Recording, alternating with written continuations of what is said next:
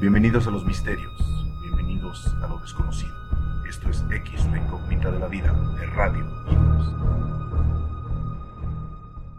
¿Qué tal, bro? César, ¿cómo estás? Muy, muy bien, hermanito. ¿Y vos?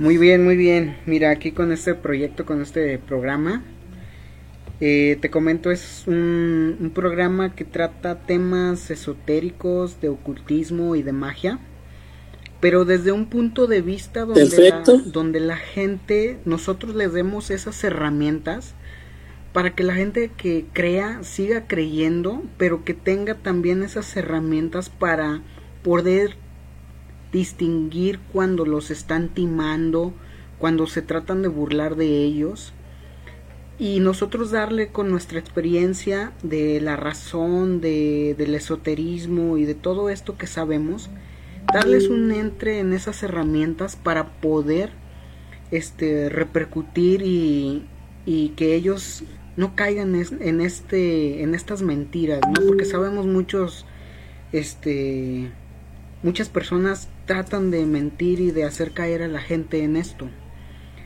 Entonces por ejemplo el tarot ya lo tomamos en un primer programa eh, que dimos una explicación de lo que era el tarot, de los diferentes tarot que hay. Eh, Lalito nos apoyó, el, el profe, el bro Robert también nos apoyó en dar esa, ese punto de razón. Lalo en, en, su experiencia y yo también en mi experiencia que hemos vivido en este esoterismo, ocultismo y magia que tiene el tarot, ¿no? Se vio este mm, sus inicios, cómo, cómo integraban esta parte del arte y, cómo se dieron cuenta de pasar en ese, mm, en ese arte del, del, tarot y ver el ocultismo o el esoterismo que se tenía para poder eh, utilizarlo para la adivinación o predicción.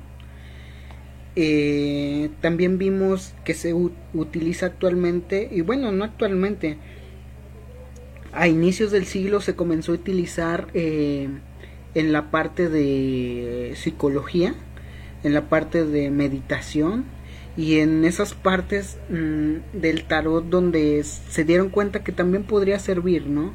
No nada más para esa parte de adivinación y todo ese esoterismo que oculta.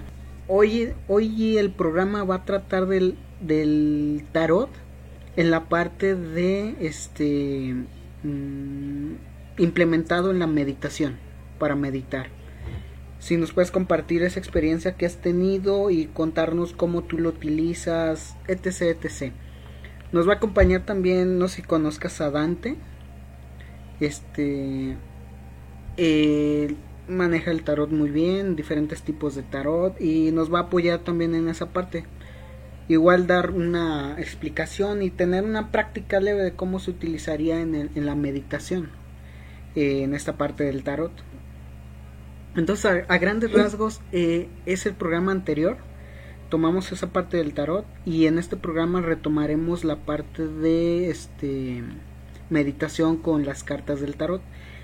Dante va a llevar esa parte, no sé qué, qué parte mm, o qué, más bien qué tarot va a tomar para la meditación. Él nos contaba que creo que tomaba el de eh, Crowley, si más no este recuerdo. Ya nada más lo estamos esperando, pero ah. podemos iniciar, ¿no? Y ya que se integre con nosotros, pues adelante. Phoenix. ¿Sí? Oye, bro, ¿el tarot de Crowley para meditar? Bueno, ese es un punto que él lo toma, ¿no? Es, eh, ese es un punto que Dante toma el tarot de Crowley, me parece. Creo que tú tomas el de la Golden Dawn, ¿no? Es que, sí, es que el de Crowley para meditar está bien rudísimo, güey. Sí, sí, sí. Este, pero bueno, ahorita nos dice bien Dante, que hecho ya llegó. Dante. Ya llegó. Hola, hola. ¿Qué tal, querido hermano? Hola, ¿cómo, están? Muy bien, muy bien, aquí. Eh, disculparán los claroscuros, no te pero este, estamos en carretera, entonces, ¿me escuchan bien? Sí, te escuchamos muy bien. Perfecto. Voy a cambiar la cámara, voy a quitar la cámara para no traer la luz en carretera, pero estamos aquí este en carretera, teníamos un compromiso con ustedes gracias, gracias por tomarnos Pero, eh, pues tuvimos eh, eh, sigo aquí con ustedes, pues para hablar de este tema bastante importante, interesante, que, al que me han invitado. Mi hermano Linux, saludos. Robert, el doctor Subiré, que es Robert, ¿verdad? Sí, el profe Robert. Y César Agustín Peregrino Rodríguez, dice por ahí. Y bueno, eh, mi, hermano. Eduardo, saludos a todos los que nos están oyendo, en mi caso oyéndome, ahí con mi foto medio chistosa de, de comiéndome una papita. Este, y cuando lleguemos a casa, pues volvemos a activar la cámara y nos vemos frente a frente, ¿no? Pues muy bien. Llegué tarde, cuéntenme de qué va el tema. Pues les comentaba aquí a los hermanos que el tema va a ser sobre eh, el tarot, en la meditación como ya habíamos quedado antes, cómo tú lo implementas, cómo tú lo, lo utilizas en esta parte. Claro. Sí, claro, claro que sí. Mira, eh, en un inicio tú ibas a llevar la batuta de esta parte del programa y se integró este nuestro bro César y nuestro bro Montaño eh, que también tiene una experiencia más vasta que yo un poco en la en la parte del tarot nos podemos basar en, en, la parte de tu experiencia y, y, la experiencia que ha tenido César, que ha tenido Montaño con, con la utilización de, de, estas, vamos, de esta herramienta para meditación, ¿no? Eh, nos puedes contar, mm, por ejemplo, tú, Dante, que ¿Qué tarot utilizas para meditar? ¿Cuál es el que tú eh, utilizas para aconsejar la meditación? ¿Cuál es el que tú utilizas? ¿Cuál es el que puedes utilizar? O más bien puedes recomendar tú para iniciar en esta parte. Y así nos vamos este, viendo los, los tres maestros para ver cómo, los cuatro, disculpa, mm, para ver cómo lo utilizamos, ¿no? Ese punto de vista y, ver esa, esta parte del tarot en la meditación. Gracias, Dante. Claro, eh, pues eh, está muy bien. Yo recomiendo cualquier tarot, ¿no? Este, que, que, que se, con el que se sientan cómodos cada persona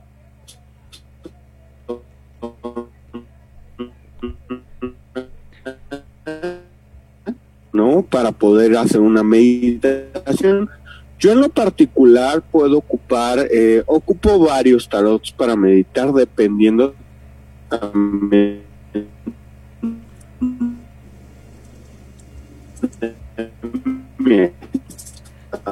anímico o del objetivo que quiero alcanzar. Gusta mucho para meditar es el de este, este dinamismo de las imágenes, ¿no? Eh, que sugiere, creo que Eduardo Montaño utilizaba el hermético eh, precioso con eh, símbolos astrológicos. Creo que se te corta mucho, bro. Cabalísticos para meditar ya sea el tarot de Vicedi con la baraja, la baraja que estás usando. Disculpa, bro, Dante. Eh, eh, sí. Perdón que te interrumpa, es que se te cortó mucho tiempo. ¿Nos puedes volver a repetir esa parte? Claro, eh, ¿qué parte, perdón? Híjole. ¿En qué se quedaron? Mm, ay, ya no sé qué parte, se cortó mucho. Antes de ahorita del de ah antes de que comentara lo de Montaño que era eh, que Montaño nuestro bro Montaño bueno. bro me escuchas bro bro bueno bueno creo que se cortó. Uy eh, no se cortó bro creo que tienes problemas con la transmisión como vas en carretera sí eh, no tardo en llegar, tardaría unos 15 minutos en llegar a mi destino, si me dan permiso. Eh, sí, claro. Eh, chance. Claro, bro. Este, mira, entonces este, seguimos nosotros abordamos y con gusto, mira, nos conectamos bien y abordamos bien el tema.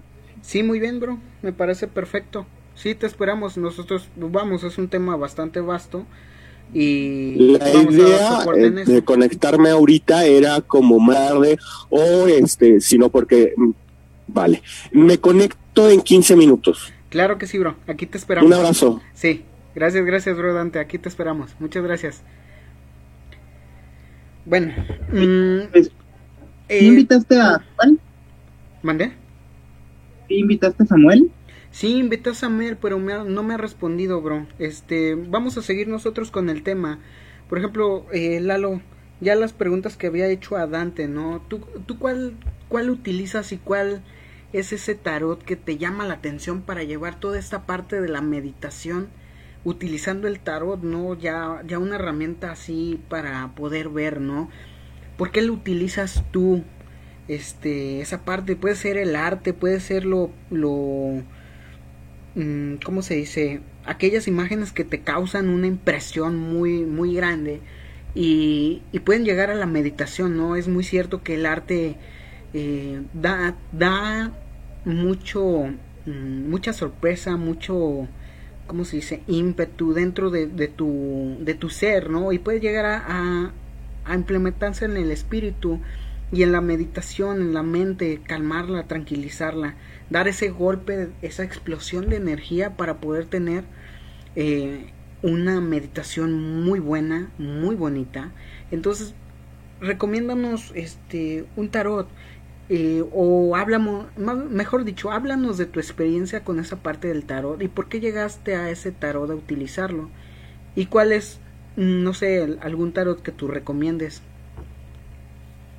Ok, bueno, yo empiezo por la misma recomendación que me hicieron mis maestros, que en su tiempo cuando empezamos eh, con, esta parte de las, de las mancias, eh, la recomendación que me hicieron fue, tú elige el tarot que más te vibre, el tarot que, que te elija a ti, no tú vas a elegir al tarot. Eh, hay un hermano que tengo ya años que no contacto, desapareció del radar, el cual se, dedicó a coleccionar barajas de tarot. Él tenía una colección grandísima. Este, tenía el de Ryder, el de Marsella, este, que son los clásicos. Tenía el tarot masónico, el templario. Tenía un tarot muy, muy bonito, un tarot de steampunk. Este, muy, muy bonito, muy bien diseñado. Tenía este un tarot inglés, también muy, muy bonito, que creo que databa del siglo XV, algo así. Este, con imágenes de, los reyes, de las reinas que, existieron en, la en, la monarquía inglesa. Sí. Sin embargo, eh, pues él no sigue esa recomendación de elige el tarot que más te, que más te guste. Él él más bien siguió la recomendación de, coleccionar, él se dio la tarea de coleccionar tarot de diferentes partes del mundo, de diferentes lugares, este, y tenía una colección ya bastante amplia, bastante grande, desconozco si seguirá con lo mismo. Él fue el que me regaló el tarot de Crowley, de hecho. Oh, qué bien, qué bien. A mí la recomendación que me hicieron en un principio es, eh, tú revisa varios tarot y el que más te guste, el que más te lata, este, o el que te llame la atención, en una primera instancia, trabaja con ese, porque al final de cuentas es un trabajo personal, es un trabajo que haces interno, que haces con tu propia mente. Y pues yo en esa búsqueda eh, caí en el tarot de la Golden Dawn, en el tarot de iniciación de la Golden Dawn. Es un tarot muy bonito, ahorita pongo, pongo la cámara para mostrárselos. Sí, claro, bro. Eh, es un tarot mucho, muy bonito, las imágenes son es una belleza para mí, es eh, en cuestión artística se me hace, se me hace impresionante, se me hace muy precioso. Este juega mucho con, con los sentimientos de cada carta. Por ejemplo, la carta de loco normalmente la, la vemos como un hombre que está a punto de caer a un, a un barranco. Así es. Y que lo está cuidando un perro. El perrito le está este, le está advirtiendo de que va por mal camino y que va a caer. Sin embargo, el loco pues sigue en su andar y, lo más seguro es que caiga en el barranco. En el tarot de la Golden Dawn, eh, esa carta está representada por un niño, un niño de 5 o 6 años, que aparece desnudo y quien lo vigila no es un, un perro, sino un lobo. Entonces ahí se da una interpretación un poco diferente que al final de cuentas sigue siendo exactamente la misma, que es la inocencia que tiene el loco de no darse cuenta que está a punto de caer en un barranco. En este caso la inocencia está representada por el niño. El guardián sigue siendo este, este, este animal que lo está protegiendo. En este caso es un lobo en el, de la Golden Dawn. Es un lobo eh, porque representa la fortaleza que es la que protege al, ser inocente. Eh, permíteme tantito, ahorita les muestro la carta. Sí, claro, claro. Que hermano eh, César. ¿Cómo estás? ¿Cómo estás? Uy, se ve horrible. Sí, se ve muy, muy mal. Como que la retiras un poco, bro. ¿Estás en el celular, bro? No, no, no. A ver, permíteme. Es iluminación. Sí, eso te iba a decir, este, puedes ponerla, no sé, con la luz del celular, algo así, para que se vea bien la iluminación y podamos distinguir la, la, la carta. A ver si se ve un poquito mejor. No sé si la vean más o menos. Sí, ahí se ve muy bien. Sí, se ve muy bien. Comentaba, en esta, esta es la imagen de loco, pero en la Golden Dawn cambió un poquito, ya que eh, digo, la, la, esencia sigue siendo la misma, que es la representación de la inocencia, de la, la fortaleza. El, el, guardián que lo pide es el perro, en este caso es un lobo, y es un niño, el niño representando a la inocencia. Aquí no se cae a ningún lado, sin embargo, este, los arquetipos siguen ahí y así, así nos podemos ir con más cartas. Por ejemplo, ahorita les muestro otra, permíteme. Otra cosa que tiene muy interesante en cartas muy sencillas, cartas que tal vez no tendrían sentido ya que no son los arcanos. Sí. Tenemos este, representaciones que, a nosotros que estamos iniciados nos, nos, este, nos vibran bastante. Por ejemplo, esto. Ah, mira, excelente. y esa es la del 3 de, de, picas o 3 de pentáculos. No, tal vez la, la, carta por sí sola no, no te dice nada, pero la imagen dice muchísimo. Sí, así es. Igual, la parte de atrás de las cartas, todas las cartas traen, traen este simbolismo que por sí solo es bellísimo y trae, está cargado de símbolos está el amen de la Rosa Cruz, el símbolo cabalista, los cuatro elementos, y tiene cantidad de cosas, está, está muy, muy cargado. Excelente. Sí, se ve muy, muy bonito el, el tarot, ¿no? Por los dos lados, tanto la imagen principal como la imagen trasera. Y es lo que vemos, ¿no? O sea, puede ser que esas imágenes te lleven a encontrar esa meditación que esté impregnados en esos dibujos, en ese éxtasis que puede llegarte a, dar esas imágenes, ¿no? en este caso... Otra carta común. Sí, sí, adelante. Eh, el as es un simple as de, de, picas o de, de, pentáculos, como lo quieran llamar, pero trae, para los que somos rotativos, trae muchísimo simbolismo. Es una carta muy común, una carta muy sencilla, sin embargo, pues sí trae en la imagen es donde trae todo. Sí, así es. Trae ahí el, este la paloma inmolándose, la, la rosa, la cruz, la cruz es una cruz templaria, está cargado de símbolos. Y así por todos lados, cada carta trae una inmensidad increíble de símbolos. Déjenme les muestro otra.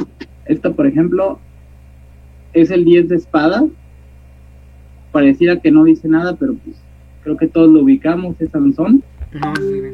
Y o sea, son cartas muy, muy, muy sencillas que tal vez no, no dirían mucho, no dirían nada en, en el tarot tradicional. Sin embargo, aquí aprovecharon cada carta para, para aventar símbolos a diestra y siniestra. Esto fue por lo que a mí me llamó la atención. Y así con cada carta, cada carta por insignificante que parezca trae muchísimos símbolos. Sí, así es. Ahora, bro, tomando esos símbolos que tienen, ¿cómo, mm, ¿cómo lo utilizas para la meditación, bro? O sea, en tu punto, ¿cómo es una tirada? ¿Cómo es este...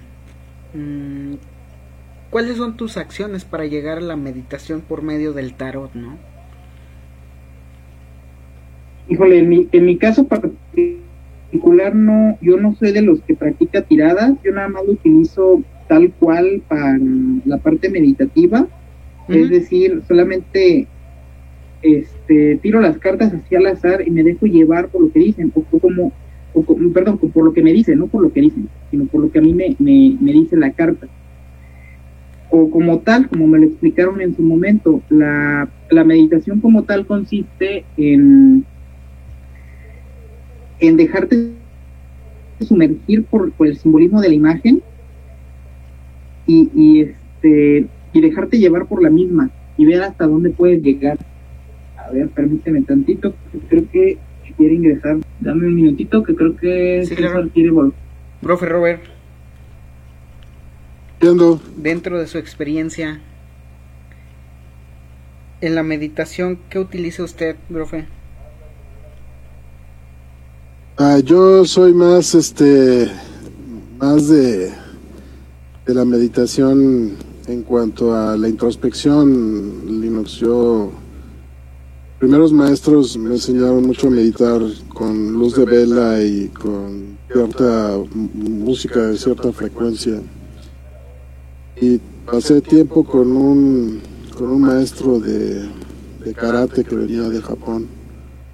Tenía técnicas de respiración y a, tratar de, sentir el entorno. Yo, yo, este, yo, mi, meditación parte por, por otro lado, quizás un poquito más, más espiritual en este aspecto, ¿no? Que, que la carta, pero lo que sí te puedo decir, Linux, es que la, la meditación creo que se puede lograr con, con, cualquier método, ¿no? Siempre y cuando se siga un método y un método adecuado, ¿no? Yo creo que en un momento dado, tanto Lalo como los otros invitados dirán que no nada más se trata de agarrar las cartas y a ver qué sucede, ¿no? Así como diciendo, a ver que se aparezca la magia, ¿no? O sea, pero...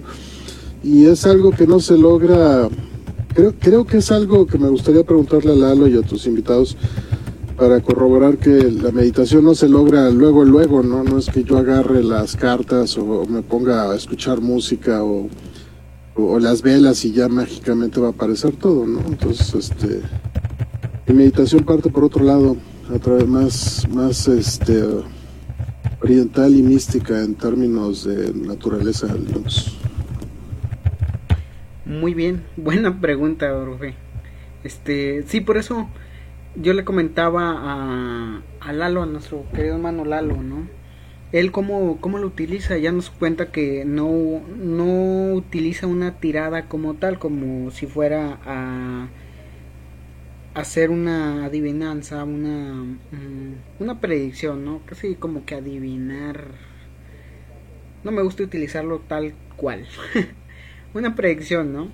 Pero sí, y nos comentaba que él tira las cartas al azar, o sea, mm, ya va como va, va obteniendo el resultado y las imágenes que va obteniendo, ya por su experiencia que tiene de saber qué, qué significa cada carta o qué significa para él cada carta, eh, va meditando y va, va, llegando a, es, a ese punto, ¿no? Ya nos comenta usted, profe, este que la meditación igual no se llega por, por una cuestión de velas, por una cuestión de mm, puede ser de cantos, de música, ¿no? Este hay varios caminos la música, las velas, el silencio, es llegar a esa introspectiva de ti mismo para meditar de la vida.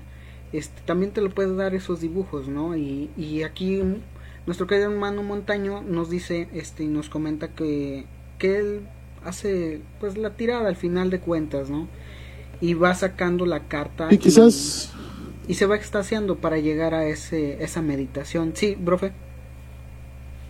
Sí, quizás Linus, la, la, la diferencia el, desde que se ha hablado, desde los invitados que tuvimos, excelentes invitados la semana pasada, ellos hablan de arte, entonces, en, en cuestión de arte, pues sí hay, hay, puede haber un poquito de, de holgura, ¿no? No, no, hay, no hay un método que, que ese es el detalle, ¿no? Y sin embargo hay otros métodos, hay, hay, hay métodos que te permiten la, la meditación. Entonces hay, hay como, afortunadamente para la gente hay arte, tiene su chiste lograrlo, yo supongo que es parte de esa conexión mística. Y hay otro que es el método, ¿sí?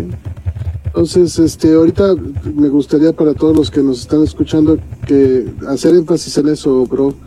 Es, ahorita estamos hablando de arte. Y el arte es muy, muy, muy heterogéneo, ¿no? Pues, este, y el método es un poquito más, más de, de, ah, pues bueno, el nombre lo dice método, bro. Sí, así es. Así es, así es, bro. Este, son los diferentes métodos para, para meditar, ¿no? Bro, Montaño, ¿sí es ahí?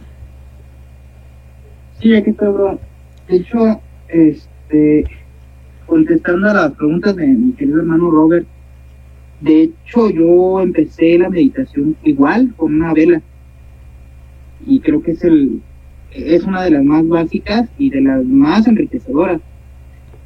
Eh, de lo poco o mucho que he estudiado, mm, pues todas las corrientes, no importa en cuál te encuentres, no importa si es este eh, alguna mancia, no importa si, eres masón, si eres Rosacruz, si eres templario, eh, si estás trabajando en el Golden Dawn, cualquiera de ellas te indica que lo mismo, que la, la base para meditar es la respiración, porque uno que tiene que controlar la forma en la que respira. Y aquí es donde, donde entra lo que dice mi querido hermano Robert, eh, el método. El método siempre va a ser el mismo, ese no lo, no lo vas a cambiar. Y el principal método para lograr la meditación es primero relajarte y para poder relajarte es a través de la respiración. Lo primero que tienes que controlar o que saber controlar es tu respiración ya cuando controlas el cómo respiras, el cómo relajarte viene solo. Y ya una vez estando, estando en un trance de relajación, ya puedes entrar a la parte meditativa. Y ya estando en un estado de meditación, ya puedes más cosas. Muy bien, muy bien, muy bien. Entonces, por ejemplo, eh, podríamos dar un ejemplo, querido hermano Montaño. Tirar unas cartas. Bueno, ya dices que no es tirar, ¿no? Entonces en este aspecto no sé qué sería. Sacar cartas al azar. Para ver mm, ese aspecto de meditación con el tarot, ¿no, bro? Híjole, es que, de hecho, por eso te, comentaba si, si nuestro querido hermano Samuel pudiera asistir, porque la parte que, yo conozco del tarot es más, más hacia la parte psicológica, el cómo te impacta la imagen en tu, en tu inconsciente. Pero como tal no, no domino ese tema, me gustaría que lo hablara ya tal cual un psicólogo, el cómo una imagen llega a trascender a tu, a tu inconsciente. Esa parte no, no, no poder explicarla yo y, como tal hacer una tirada o decirte, eh, vamos, el, tarot como, como te lo explica la mayoría o como te lo puede explicar nuestro querido hermano Dante es tal carta significa esto y dependiendo de en qué orden vayan las cartas o de qué, o si sale hacia arriba o hacia abajo, significa tal cosa.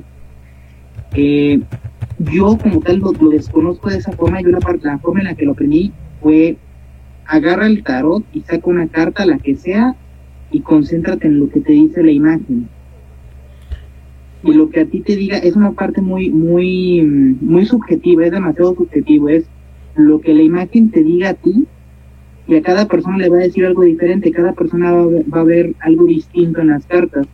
Es por eso por lo que yo elegí este tarot este, de iniciación de la Golden Dawn. Por lo mismo, porque está diseñado para eso, para introducirte en el, en el aspecto que Jodorowsky le llama psicomagia en la parte en la que tu inconsciente reacciona ante cosas que son conscientes. Pero como tal en ese aspecto me gustaría que, alguien ya más doctor en el tema, un psicólogo, ahondara en ello. Digo, al final de cuentas, pues yo soy ingeniero, no, no psicólogo. Pero aún así lo estás teniendo ahí, ¿no? Sí, lo, que sí podría comentarte, bro. sí, bro. Este, en, en, nuestros usos y costumbres encuentran varios momentos de meditación, ¿no? Entonces, este, todo aquel iniciado los reconoce cuando se pide un silencio, por ejemplo, después de ciertas frecuencias, se pide silencio, es un momento de, campanada, ¿no? Es un momento de decir, concéntrate, ¿no? Todo el ruido que hay, enfócalo en un punto y empieza, empieza una meditación, puede, puede ser un punto de meditación. Entonces, este, para aquellos iniciados que han, compartido esa, esos detalles, que los han reconocido, ¿no? Porque debo, de ser sincero que hay, hay, hay escuelas de, de, de nuestra de, nuestro, ¿cómo puedo decir? De nuestro apellido, que, que nomás no, no le dan un tiempo para, para explicar esos detalles, ¿no? Entonces hay momentos dentro de los trabajos que se da pie a un trabajo de meditación. Entonces los pueden reconocer, ¿no? Entonces el puntilismo, ¿no? El, el, decir, concéntrense, ese es un punto de método, ¿no? A la hora que se ve una carta yo asumo que cuando se hace la, la introspección a la carta, se, concentra, se concentra uno en lo que dice Lalo, ¿no? lo que dice Eduardo, y entonces se abstrae, que eso es parte importante de la meditación. No hay ruido exterior, todo se concentra en la carta, pero la carta debe de llamarte, o sea, por ejemplo, si yo no tengo un, un tipo de, de, atracción hacia el arte, hacia la carta, va, va a ser difícil que pueda yo este, crear una, una meditación profunda, ¿no? Porque voy a luchar contra, contra la creencia, contra lo que veo ahí, ¿no? Entonces, por eso es que hay, hay, a la hora de que meditas, bro, ¿Sí? Eh, un, un, un, buen maestro, un buen maestro trata de buscar qué son las cosas que te ayudan, ¿no? El ruido del agua, por ejemplo, las fuentes son famosas eh, de, para... Muy cierto. Porque te conectan con la naturaleza, ¿no? Entonces, este es la parte psicológica que dice Lalo, ¿no? Pero el, el, buen maestro, yo creo que el buen maestro que conoce sobre meditación debe de, de, de, tener la razón de la meditación, ¿no? la, la, la base, la conciencia que, de que, da la meditación, para poder hacerlo en, en, un, en un momento dado, ¿no? Sí, así es. Yo sugeriría, por ejemplo, por ejemplo que, que pues, eh, se podría poner hasta en una pantalla las olas del mar, ¿no? y que se y junto con el ritmo del mar en calma se le pidiera escucha tu corazón y el maestro está observando el maestro tiene que observar y ver si se está llegando a un a un grado de meditación y ese no es correcto entonces puede ser que hay demasiado ruido entonces hay que apagar acuérdate que los, nuestros sentidos son poderosos bro y es también parte de la psicología de, de la invitación de un, de un psicólogo aquí no sí entonces, mientras tengamos más, más, más sentidos que no están en armonía, uh -huh. va a ser más difícil que logremos la meditación. Las cartas es un concentrador, un concentrador como tal, ¿no?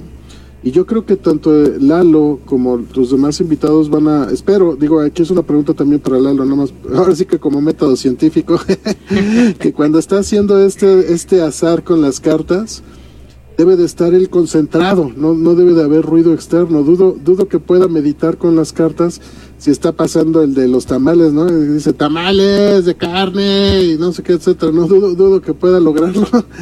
Este, o a, me, o a menos que sea ya en, en, un grado muy superior, ¿no? Que, que pueda apagar sentidos, ¿no? Pero yo creo que al principio debe de buscarse ese, ese remanso, ¿no? Yo, yo es una pregunta que haría para Lalo ahorita que está con nosotros. Y no sé si alguien más nos acompaña, bro. ¿Cuánto es cuánto? Gracias, bro. Ok. Eh, si gustan, digo, de tarot no, realmente gracias, Dino, por, por, por vanagloriarme, pero realmente no conozco tanto de tarot. Eh, eh, conozco un poquito más de meditación. Bro, me voy a retirar tantitito porque mi mamá me está llamando. Ya saben que tuvo un accidente. Dejen checar pueden seguir con la transmisión. Adelante, bro. Adelante, adelante. Sí, pienso que Lalo y yo nos podemos platicar. sí, bro, mira, este, yo creo que puedo hablar un poquito más de la parte de meditación que, que del tarot como tal.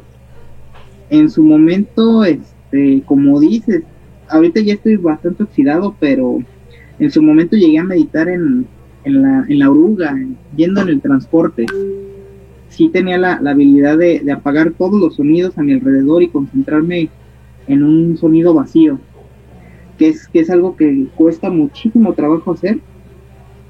Y, y en efecto, como, como dices, este, no es algo de, de un día para otro, de decir, ah, me voy a sentar y ya voy a meditar y ya, ya elevé mis chakras y ya estoy acá en el séptimo nirvana. Pues no, no, no funciona así. Es, es trabajo, es constancia, es estar dedicándole por lo menos 20 minutos diarios. Correcto.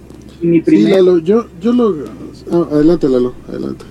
Mi, mi primera este, meditación fue esa, fue con una vela. Fue el, fue lo primero que se me enseñó. E, esto no fue en la, en la hermandad, eso fue en el rosacrucismo. Este, la primera tarea es esa, prende tu vela y medita con la llama de la vela. Y no funciona hasta que pasan varios días y lo estás haciendo una y otra y otra vez. Y lo que te dicen ahí en el manualito es, suena muy loco, pero llega a ser real. Dice, hasta que te fundas con la llama de la vela, cuando la vela, cuando la, el fuego y tú seas uno, sabrás que funcionó la meditación. Y en efecto llega un momento en el que en el que te vuelves uno con la vela y hacia donde se mueve, tal vez tú no moviendo, pero tu, vamos, tu yo energético se mueve junto con la vela. Ese es uno. Lo, antes de lograr hacer eso, es este lograr apagar los demás, los sonidos. Otro de la, otra de las técnicas que cuesta muchísimo trabajo y de verdad cómo cuesta trabajo. Ahorita yo ya no lo puedo hacer, en su momento sí lo llegué a hacer. Este es tener la mente en blanco. Suena bien fácil, suena bien sencillo. Y te lo dice, ¿no? Nada más cierra los ojos y mantén la mente en blanco, genera una pantalla blanca. A los 30 segundos ya uno ya está pensando en qué voy a comer, en si cerré la puerta, en este tengo que pagar tal o cual cosa. Y es cuesta muchísimo trabajo poner la mente en blanco. Yo creo que ese sería uno de los principales puntos a, trabajar. Ya cuando uno logra poner su mente en blanco, ya está uno del otro lado. Y sí, realmente la metáfora es como una maraña de hilos, ¿no? Que es un nudo. Y es que aprendemos a, no distinguir nuestros sentimientos, digo los, los sentidos, perdón, no, no aprendemos a distinguirlos de manera individual, desde que tenemos uso de ellos, los, los sentidos se vuelven una información paralela hacia el ser, ¿no? O sea, es lo que veo, lo que siento, lo que huelo, o sea, lo vemos, por ejemplo, la comida, ¿no? Los, chefs les enseñan que para hacer un buen platillo tiene que tener olor, tiene que tener color y tiene que tener gusto. Para la belleza física, ¿no? Por ejemplo, un cuadro, un cuadro tiene que tener simetría, tiene que tener color, en fin, inclusive el ambiente, ¿no? Un café entonces, el, el, problema del maestro de meditación o el problema de la meditación es que debe uno distinguir sus sentidos. ¿Cuál es la vista, no? ¿Cuál es el, olor? ¿Cuál es la, el oído? En fin, todos esos sentidos debes debes de poder ubicarlos de manera individual. Porque si los reconoces de manera individual te va a ser más fácil apagarlos, ¿no? Entonces, nosotros en la iniciación ah, iniciamos con uno muy bello, que es el viaje a la caverna, ¿no? al, inframundo. Cuando se te priva de muchos sentidos, de algunos sentidos, ¿no? ¿Te lo recordarás ahí, Lalo, el primer viaje? claro, claro. Entonces, este, si te fijas, es, es un proceso de meditación donde se, se pide no nada más, eh, y también es otro otro detalle, yo creo que la mayoría de la gente a lo mejor piensa que tenemos cinco sentidos, en realidad no, no, no son cinco, ¿no? Son un poquito más complejos. Pero hay, un sentido muy bello que es el, sentido de conciencia, el sentido de saberte quién eres, de, reconocerte en tu lugar en el universo, que yo creo que es uno de los sentidos superiores. Entonces cuando estás meditando ahí en, eh, en, en, en la caverna, debajo de la tierra, y se te quita la luz, ¿no? Eh, pero no se te quita no se te quita el sentido de, de, dónde estás, dónde te encuentras. Y entonces te da una pausa para que empieces a, saber de esto y te puedas y te puedas concentrar en lo que se te pide. Eso ya tiene un objetivo. Pero si te fijas, Lalo, yo creo que un buen maestro o una buena maestría en, en, meditación es aquel que ha podido desenredar el nudo de los sentimientos, ¿no? Que te puede decir, vela, vela, como te decía este, este maestro, yo, yo creo que maestro, porque pues al final Rosa Cruz, ¿no? Ya vela, vela y concéntrate, ¿no? Hasta que te vuelvas una, ¿no? ese podría ser un método. Más sin embargo, yo creo que no se debe de esperar hasta el 14, ¿no? O hasta el grado de Rosa Cruz, ¿no? Yo creo ah, que... Sí, no, sí, Adelante, perdón. Sí, perdón, ese fue en el rosacrucismo, no tanto en el grado Rosacruz, sino en el ah. Ah, bien dicho. sí, yo, yo diría que debería ser desde, desde un grado más, más joven, ¿no? Porque no ¿Cómo, ¿Cómo puedes este, trascender si no conoces los sentidos? ¿no? Y si conoces los sentidos que están todos mezclados, pues en realidad eso tiene un nombre y se llama ruido, ¿no? Entonces no, primero necesitas desentrañar el ruido, así como tengo todas estas ecuaciones aquí atrás. Cualquiera diría que es ruido porque no, no hay un orden, ¿no? Alguien diría, bueno, y todo eso parece adorno, ¿no? Pero si le damos un sentido, si yo te digo que estas están escritas de izquierda a derecha, ¿sí? Puede, se les da un sentido de hacia dónde se quiere ir, ¿no? Se parte de lo, de este lado, se parte de lo más sencillo a lo más complejo, ¿no? Entonces ese orden te da, te da un sentido. Lo mismo pasa con los, con los, con los sentimientos que son importantes para la meditación. Entonces, pues, volviendo al tarot, digo, yo tampoco soy experto en el tarot, pero entiendo que es un, es un método, entiendo que es una forma. Y, y las formas comparten lo que todo el mundo comparte, que es la naturaleza, ¿no? Y cuando oía a nuestros otros invitados, Lalo, algunos tarots funcionan mejor que otros. Es la conexión, es simplemente es la conexión que logran hacer con sus cartas y volvemos a ese arte, ¿no? ¿Cuánto? Sí, que era lo que les comentaba, de que al final de cuentas, eh, bueno, que también lo comentabas tú, bro, al final de cuentas es un, el tarot es un, una herramienta nada más, con el cual llegas a, a, a un fin. El fin es meditar, el fin es adivinar, el fin es lo que tú quieras, pero al final de cuentas el tarot es una herramienta nada más que más te vibre en ese momento.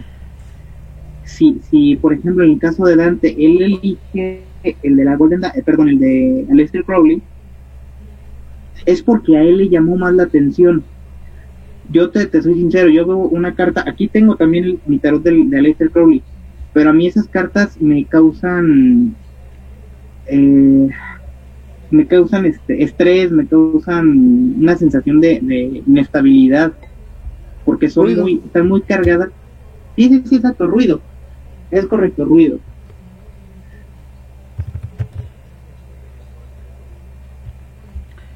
Muy cierto, muy cierto. Y ahí ya, yo creo que ya no llegas tanto a la meditación, ya cuando te causa ese ruido, ese ruido, la carta pues ya no te está ayudando a, llegar a esa armonía, ¿no? De la meditación. Eh, por eso utilizas, eh, ya nos decía el profe, ¿no? Utilizas pues el que mejor te convenga, ahora sí que el camino que mejor se adapte a ti.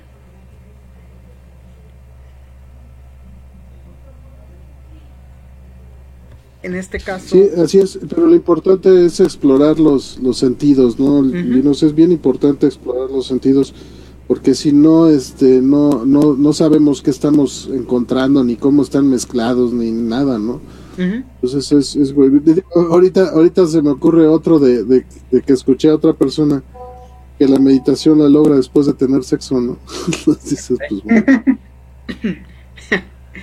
Buen punto, ¿no? Porque a lo mejor y sí, este, muchos, ¿cómo se llaman? Muchos, este, sociedades o religiones en la antigüedad y creo que hoy en día, ¿no? Eh, utilizan ese método para llegar a la meditación y para conectarse con esos sentidos, ¿no?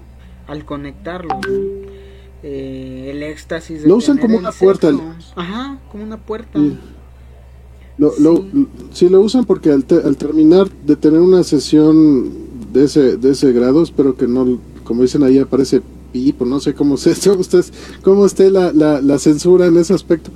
Pero después de lograr ese, ese eh, eh, culminación, esa, esa, ese pináculo físico, llega un momento de calma. O sea, lo utilizan como un inicio para poder estar en sintonía con, con lo que pretenden lograr en en este meditación. Digo, no quiero aconsejar que todo el mundo ahorita agarre y se ponga así como bien celta, ¿no? Y empiece a hacer sus, sus relaciones ahí de noche de, de, cielo estrellado a los celta, ¿no? pero, pero lo que sí quiero decir es que hay muchos métodos, hay varios métodos, ¿no? No sé si muchos, pero varios sí. Nos preguntan qué grados de qué o iniciación de qué, ¿no? Pues en este caso pueden ser grados masónicos o iniciación masónica o algún grado de, de alguna sociedad, ¿no? Este, sociedad secreta, sociedad de religiosa, etc. Tienen grados y tienen sus iniciaciones, ¿no? ¿Cuál, ejemplo, una iniciación, el bautizo, este, tomar la hostia, mm, no sé, para integrarse a una sociedad eh, ver imágenes, eh, plasmarlos de mensajes, de imágenes, eh, etc. Eso es una iniciación y los grados pues se te van dando como llegar hasta la primaria, pasar por secundaria, una maestría, etc. A eso nos referimos, ¿no? Así es, y no hay que descartar la religión, Linux, no, no, no, hay, no hay que descartarlo. O sea, ahorita quizás nos estamos yendo mucho hacia el lado así de las sociedades secretas, etcétera, pero la religión católica, la, cristiana, en fin, todos ellos tienen también meditaciones, inclusive hay dentro de los católicos apostólicos y romanos este organizaciones que se dedican a estar alejados de todo, ¿no? Y vivir en una vida totalmente este secular y este inmersa en, en, en, su teosofía, ¿no? O sea, también ellos, no, es, no es propio de, de, las sociedades este, arcanas ni secretas, etcétera, etcétera, ¿no?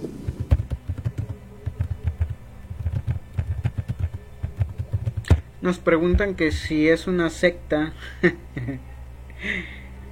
de hecho, ahora, ahorita que mencionan... Depende, ¿no? Este, eh, ahorita que mencionan la, la, la religión católica, uno de los mecanismos precisamente para meditar es rezar el rosario. Muy cierto, muy cierto. Cuando una persona religiosa reza el rosario, está estableciendo una comunicación con la divinidad. Independientemente, no, aquí no voy a hablar de, de, de una religión específica, voy a hablar en términos generales. Volvemos al mismo punto, el rosario nada más es una herramienta la cual te permite concentrarte en la actividad que estás realizando. Te permite alejarte de, lo que estás haciendo en ese momento para dedicarte exclusivamente a una actividad en específico. En este caso, es realizar este acto ritual del rosario, de rezar. Una vez que terminas, este, una vez que terminas de rezar, ¿qué es lo que viene? Viene a tu mente, viene paz, viene calma, eso como tal es meditar. No necesitas estar iniciado en una sociedad secreta, no necesitas este, ser un monje tibetano, un monje capuchino encerrado en un templo para poder meditar. Lo único que necesitas es darte el tiempo, número uno, darte el tiempo, desconectarte de todo y concentrarte en la actividad que estás realizando, concentrarte en ti mismo. Lo puedes hacer con un rosario, con una vela, con cartas. Incluso hay una meditación muy bonita que es con agua, agua y tinta. Arrojas una gota de tinta en una vasija de agua y te dejas llevar por las figuras que hace la, la, este, la tinta sobre el agua. Cuando, cuando menos te das cuenta ya estás sumergido tú en el agua, ya estás, no de forma literal pues, estás ya, ya inmerso en tus pensamientos y pueden pasar horas. Esa es otra cosa muy interesante que, que aquí yo creo que el profe nos va a poder, va a poder ahondar un poquito más en cómo a través de la meditación el tiempo, eh, iba a decir se vuelve relativo, pero no. Cómo perdemos la percepción del tiempo como lo concebimos. nuestro tiempo del día a día, una hora pareciera ser unos minutos cuando estás en este, en este estado de trance. Bueno, la, en realidad, eh, lo, sí lo, lo, comentaste bien, Lalo, el, tiempo es relativo porque depende precisamente del punto de vista y de dónde se aplica. Einstein comentaba que su, su visión fue muy padre al pensar que estaba viendo un reloj y de repente se alejaba del, del reloj a una velocidad cercana a la luz o directa a la luz y entonces el tiempo se detenía. Ese dio pie a precisamente a ver que el tiempo es relativo a, al punto de vista. Entonces cuando estás meditando, obviamente el tiempo no es el tiempo de, oración, no es el tiempo de vida, no es el tiempo de trabajo, no es el tiempo de diversión.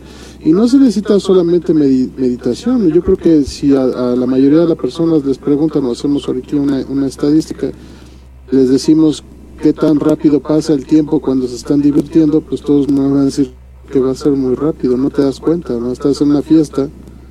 Cuando te das cuenta son las 2 de la madrugada porque te, te la pasaste de lujo, ¿no? Y sin embargo, si eres como yo, que soy un nerd y cuando iba a las fiestas nadie se me juntaba y todo lo demás, una hora se me hacía eterna, ¿no? Entonces, este, ahí está el detalle, ¿no? Entonces, este, la, no, no solamente es la meditación, es la percepción del tiempo que tienes mientras estás haciendo una actividad. En el caso de la meditación, cuando se logra, eh, el tiempo ya no tiene razón porque estás en profundidad conectado con el método, con, con, la razón de la meditación, ¿no? Y si lo estás disfrutando es meditación. Yo, yo no, yo no concibo una meditación de sufrimiento, ¿no? Es decir, o sea, que esté sufriendo y ese sufrimiento me cause pesares. Ahora alguien va a decir ahí, bueno, están estos los este Opus Dei, ¿no? Que trataban de lograr meditación mientras se flagelaban, ¿no? Sí pero hay que recordar que lo que lo disfrutaban. O sea yo, yo no quiero decir que no hay gente me, este de cómo les llaman este extremista ay, que les gusta sufrir se fue. Ah sadomasoquista. No no extremista no es eh, sí masoquistas y todos que pues este que quiere decir que disfrutan eso pero pero ese es el común denominador no lo que la, la, lo que lo hace homogéneo. Exacto. Una meditación que sea adecuada tiene que ser placentera tiene, tiene, que, tiene que otorgarte algo, algo bello. Ya, ya no sé si placentero, quizás déjenme dejarlo en bello, ¿no?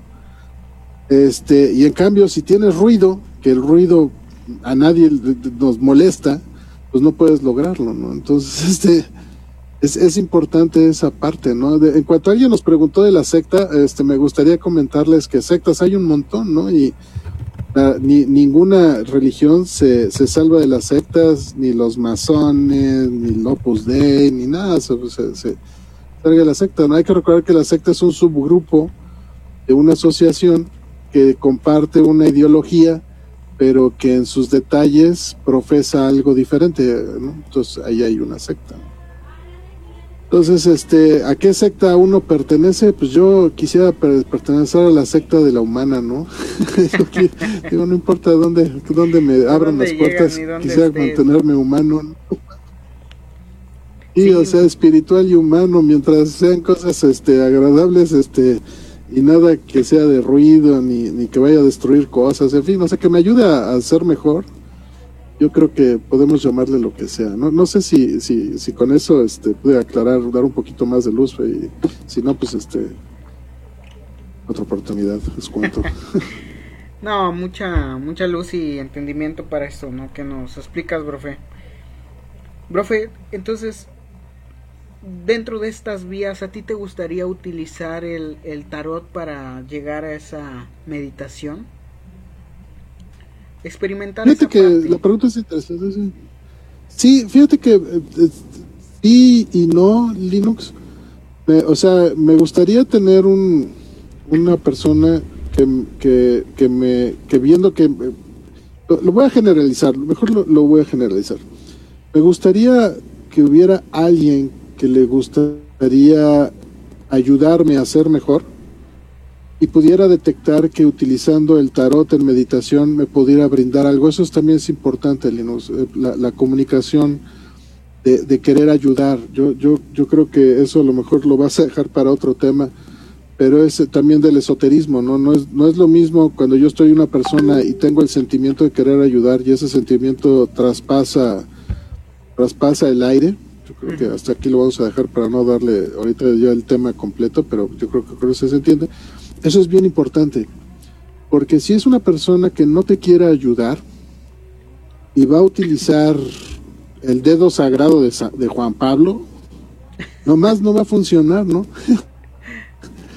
Y entonces, este, una persona con malas intenciones y una herramienta que puede ser buena va a echar a perder la herramienta, ¿no?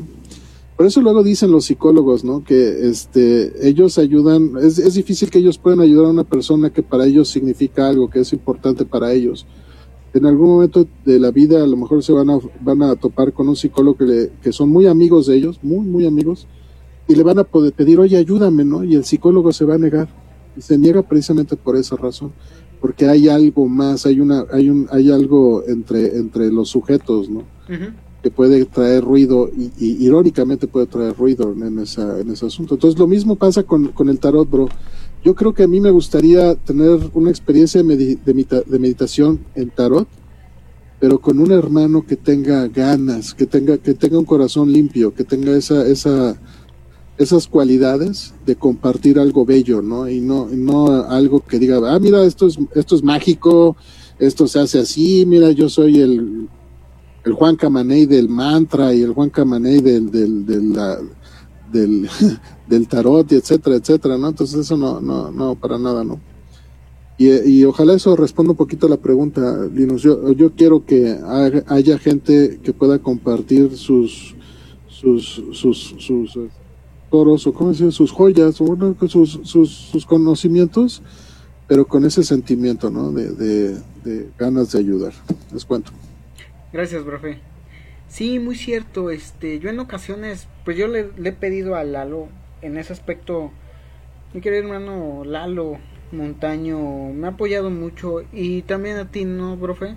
Me ha apoyado mucho contigo y con varios hermanos. Eh, ese corazón que nos une y la seguridad de que vamos a estar acogidos y protegidos por esa hermandad eh, nos me da esa seguridad de poder este decir y tomarle a Lalo o a Dante decirle este oye apóyame para lograr esa meditación con el tarot ya nos dices que nos enseñe que nos guíe de la mano para poder llegar a esa meditación, ¿no? Decirnos, pues mira, ¿qué ves aquí? ¿Cómo, cómo te va guiando esos, esos dibujos en el tarot, ¿no?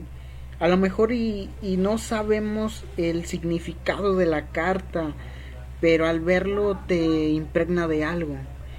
Y ellos como maestros, como buenos maestros, nos van a dar esa pauta para lograr la meditación, para entender los dibujos, el arte, que nos va a llevar a esa meditación. A lo mejor estamos en silencio o ponemos música, no sé cómo lo maneje el Montaño, nuestro querido hermano Montaño, ¿no? En tu caso, bro Montaño, ¿cómo manejas esa, esa parte del tarot, ¿no? ¿Es en silencio? ¿Es con música? ¿Con velas? Eh, ¿Sacrificas una gallina negra? etc, ¿no? Compártenos eh, esa parte, bro.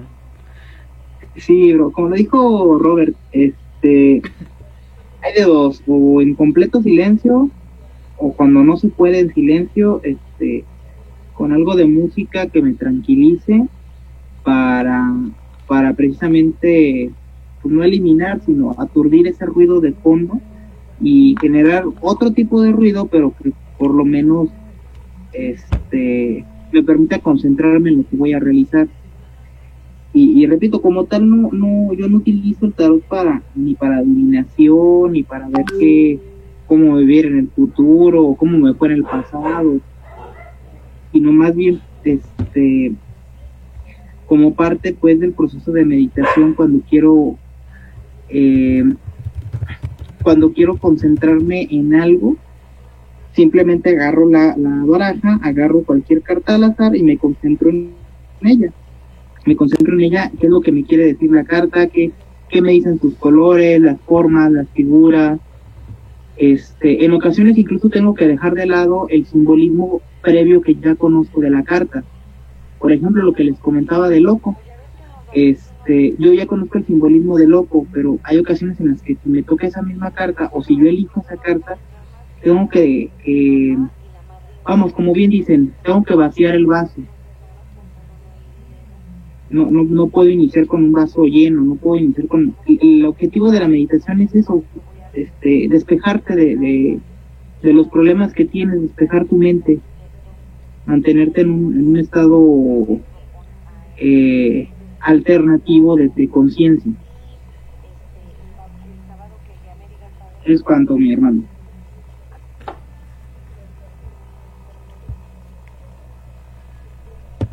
Muy bien, bro. Pues sí, son esas partes de la, de la meditación, ¿no? El silencio, el arte, la música, eh, endulzar la vista, ¿no? El oído, todas esas partes que se van a complementar para, para meditar. Por eso, igual es muy importante, el tarot puede ser ahora importante para ver esa parte, ¿no? Para llegar a ese éxtasis. Ya complementando todos los, los sentidos que tenemos para poder armonizar y tener esa sabiduría de introspección a nosotros mismos, ¿no?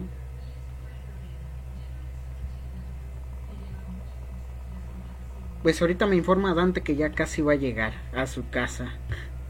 Le agarró un poquito de tráfico, ya ven que vive en Ciudad de México y ya casi no hay tráfico, aunque están en pandemia. no, casi no. casi no hay. Pues yo digo que armamos Había alguien más, ¿no? Un, ¿Mande? Sí, profe. Había un ilustre y poderoso hermano, ¿no? Había, había otro hermano que estaba con nosotros. Sí, César, pero creo que tuvo algo que hacer. Sí, tuvo que ausentarse. Ahorita eh, tuvo una junta telefónica. Este, él trabaja con personas de Argentina.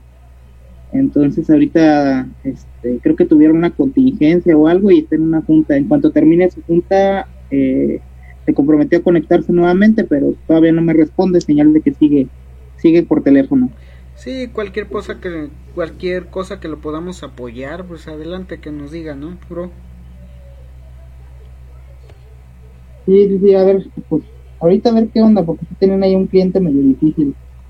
Sí, claro, bro. Déjame le echo una llamadita, pero un poquito. Sí, sí, claro, claro. No, déjalo, Lalo. bueno, no, no, no molestarlo. Sí, bro, este, Lalo, Lalito. Que... Mira, bro, Lalito, Brofe, en su experiencia, bueno, creo que no, no ha tenido una experiencia con el tarot, ¿verdad? Sí, sí he tenido, pero, pero no, no, bueno. Cuéntenos, cuéntenos. Me gusta pues, su parte porque es la ya ves, Linux, que mucho de lo... Yo, yo lo que puedo decir del tarot es que hay muchos charlatanes, Linux. O sea, yo creo que lo, creo que lo comentamos la sesión pasada, ¿no? De, que eran manipuladores de sentimientos. Yo inclusive hice el propio experimento. Yo, yo no sé, yo no sé tirar las cartas, ¿no? Yo, yo no sé interpretarlas. Yo veo el dibujo y, mi experimento es decir, ay, esta es la muerte, te va a pasar algo malo, el rey, o sea, una interpretación de niños sin estudio del tarot, ¿no? Y entonces, este, mucha gente creyó que yo era tarotista y que era muy bueno, les adiviné todo lo que hacían y etcétera, ¿no? Me los eché a la bolsa y podía haberles cobrado lo que yo, así dinero, ¿no? Me hubiera hecho, a lo mejor, este, no estaría, tendría mejor posición económica como el brujo Roberto, ¿no? Algo así. Entonces, este, yo, yo, yo es lo que recomiendo a, a tus oyentes, Linux, o sea, si yo pude engañar a la gente sin conocer el tarot y para mí eran cartas que las ponía de derecha, izquierda, derecha y les daba una interpretación suficientemente lógica, que ahí sería el peligro de la razón, de la gente que, razona y que lo utiliza para, para homologar las cabezas de otros. Entonces yo, yo les pediría de mucho, mucho cuidado con los tarotistas, o sea, tiras una piedra y le pegas a cuatro que son, son charlatanes, ¿no? O sea, hay un montón de charlatanes, un montón. Y entonces yo creo que este espacio que ofrece Linus trae a dos hermanos que yo los, los quiero, los quiero mucho y, y yo creo que a lo mejor sería un pie para empezar, ¿no? Yo, yo creo que debe haber arte, como lo decía Dante, ¿no? O como mismo Eduardo, o sea, Eduardo este, tiene esta experiencia a, un nivel, a nivel personal del tarot y le funciona, ¿no? Y Lalo no está aquí para engañar ni decirles más, ni él anda diciendo que se vayan con él y que cobre y que la fregada, etcétera. es una, es una, una invitación muy pura, ¿no? Muy, muy, muy bella diciéndole a mí me funciona, ¿no? Dante también, Dante es una persona que mi respeto, es una persona creíble, buena persona y este y él mismo ha comunicado que es este que es esa, esa parte noble del, del, tarotista, ¿no? Pero yo mi experiencia con el con el tarot Linux ha sido la de los de los de nuestros enemigos, ¿no? Sí. Los los fementidos y todos ellos, ¿no? Entonces yo, yo es eso, o sea, yo, yo no, yo no voy a decir no crean, no lo usen, les voy a decir, o sea, existe gente que, que, que, que lo hace bien, pero el chiste es encontrarla, ¿no? O sea, no, no, se me hace que son pocos, hay, hay más de lo malo que de lo bueno, esa es mi experiencia, Linux. Sí, igual Linux. ¿Qué tal? Oye, para darle paso a nuestro querido hermano Dante. Sí, así es, ya llegó. llegó, corre corre. Hola, disculpen, de verdad, antes que nada, a toda su audiencia, eh, a ustedes, por supuesto, una disculpa por, por estos inconvenientes. La verdad fue algo un poco imprevisto el viaje que, que realicé. Este, intentamos llegar lo más pronto posible, dado que hubo un poco de tráfico en la carretera, pues entonces nos tardamos más de lo pensado. Eh, mil disculpas, de verdad. No, no te preocupes, Dante. Aquí seguimos la plática y pues interesante, ¿no? Esa parte de, de la utilización del tarot ya. Llegamos a los puntos que, que comentaste al inicio del arte. De Lalo, pues nos enseñó unas cartas de, de su tarot que él maneja. Eh, ahorita escuchaste al profe Robert cómo era su experiencia que ha sido en la parte pues mala de esos de esa charlatanería que manejan, ¿no? Pero está confiado de, de ustedes dos como hermanos Lalo y, y tú Dante que son conocedores de esa parte del tarot y que lo hacen bien, ¿no? Que, que no son esa parte charlatán que te dice y que trata de sacarte dinero o, o cosas, ¿no? Ustedes sí han visto esa parte del tarot. Dante, tú tienes una experiencia, el supremo cayochín del tarot. Dicen, ¿no? Este, me dices así, sin embargo, no, no es así. Simplemente pues la estudiamos, ¿no? Este, así es. Eh, es, un, es vanidad, ¿no? El tema de, de, creerse muy, muy, este, bueno en algo. Y todos tenemos nuestras propias vanidades, ¿no? Eh, efectivamente, creo que hay muchas cosas. En la semana pasada me dejaron una gran tarea de reflexión en este mismo canal, en donde he estado reflexionando muchísimo sobre lo que se habló eh, la semana pasada. Eh, y ahorita que escucho, bueno, sí, efectivamente hay mucha gente que se aprovecha de otros. Y no necesariamente es un tema de, eh, del tarot, ¿no? O de la astrología o del esoterismo. Creo que hay muchos eh, organizaciones, muchas instituciones, eh, mucha política también, religión, ¿por qué no? Que se aprovecha muchísimo de la gente y que es un factor humano. Y es un factor también de liderazgo de estas instituciones, de estos grupos, y de eh, cómo se interpreta el discurso ideológico. Eh, aquí eh, es algo bien importante que se abordó la, la, semana pasada y es que antes de abordar siquiera un tema um, con respecto al, al punto de, de la meditación, del tarot, de la astrología, creo que debemos de abordar primero que nada cuáles son los riesgos de introducirse en temáticas espirituales, en temáticas esotéricas, ocultismo, ¿no? Y no sé si me están escuchando muy bien, eh, porque no veo nada. ¿Me escuchan? Sí, claro, claro, Dante, te escuchamos muy bien. Ah, ok. Sí, Dante, adelante, te escuchas bien. Bien, muchas gracias. ¿Qué haces, mi querido hermano Roberto, que, que se antoja? ¿Estás haciéndote un café? Alquimia. Delicioso. Magia. Estoy con, estoy, con, estoy con, mi caldero de brujo. Se llama café. Ah, perfecto. yo, Qué yo necesito café. de Talavera. Fíjate que es de. perdón, voy a hacer el comentario. Es de un artesano y buenísimo en México, que desgraciadamente lo, lo, valoran más en Japón que aquí. Una talavera guanajuatense. Es del maestro Servín y aunque la veas así, es una, es una, es una cerámica que soporta más de 2000 grados centígrados. Claro, el japonés tiene una cultura de la cerámica maravillosa y creo que debemos como mexicanos apreciarlo también eh, porque tenemos gran arte en ese sentido. Qué maravilloso, me encantó tu taza. Un día les enseño también algunas de mis tazas que tengo por ahí, pero me encantó. Ah, pues, pues ya yo necesito café porque si no me deshago, me vuelvo como el brujo me, vuelvo polvo. ¿eh? no, pues más bien es como el líquido, líquido de vida. Imagínate que soy vampiro y en lugar de sangre es café. Ah, soy igual, soy igual. La verdad es que bebo también mucho café. Este. Ya algún día nos podemos ver para un cafecito. Claro gracias, gracias, Dante. adelante, continúa, Dante. Porque... retomando un poquito esto de los riesgos de, de, de, de, introducirse a cualquier grupo político, religioso, esotérico, cultista, ¿no? Es el sectarismo, es, eh, este, este discurso coercitivo, eh, que lo vamos a ver eh, disfrazado de muchas maneras. ¿sí? Eh, parte de, este discurso coercitivo, pues vamos a encontrar eh, varias categorías o categorizaciones importantes. Yo hice anotaciones, me van a, disculpar que entremos un poquito con esto.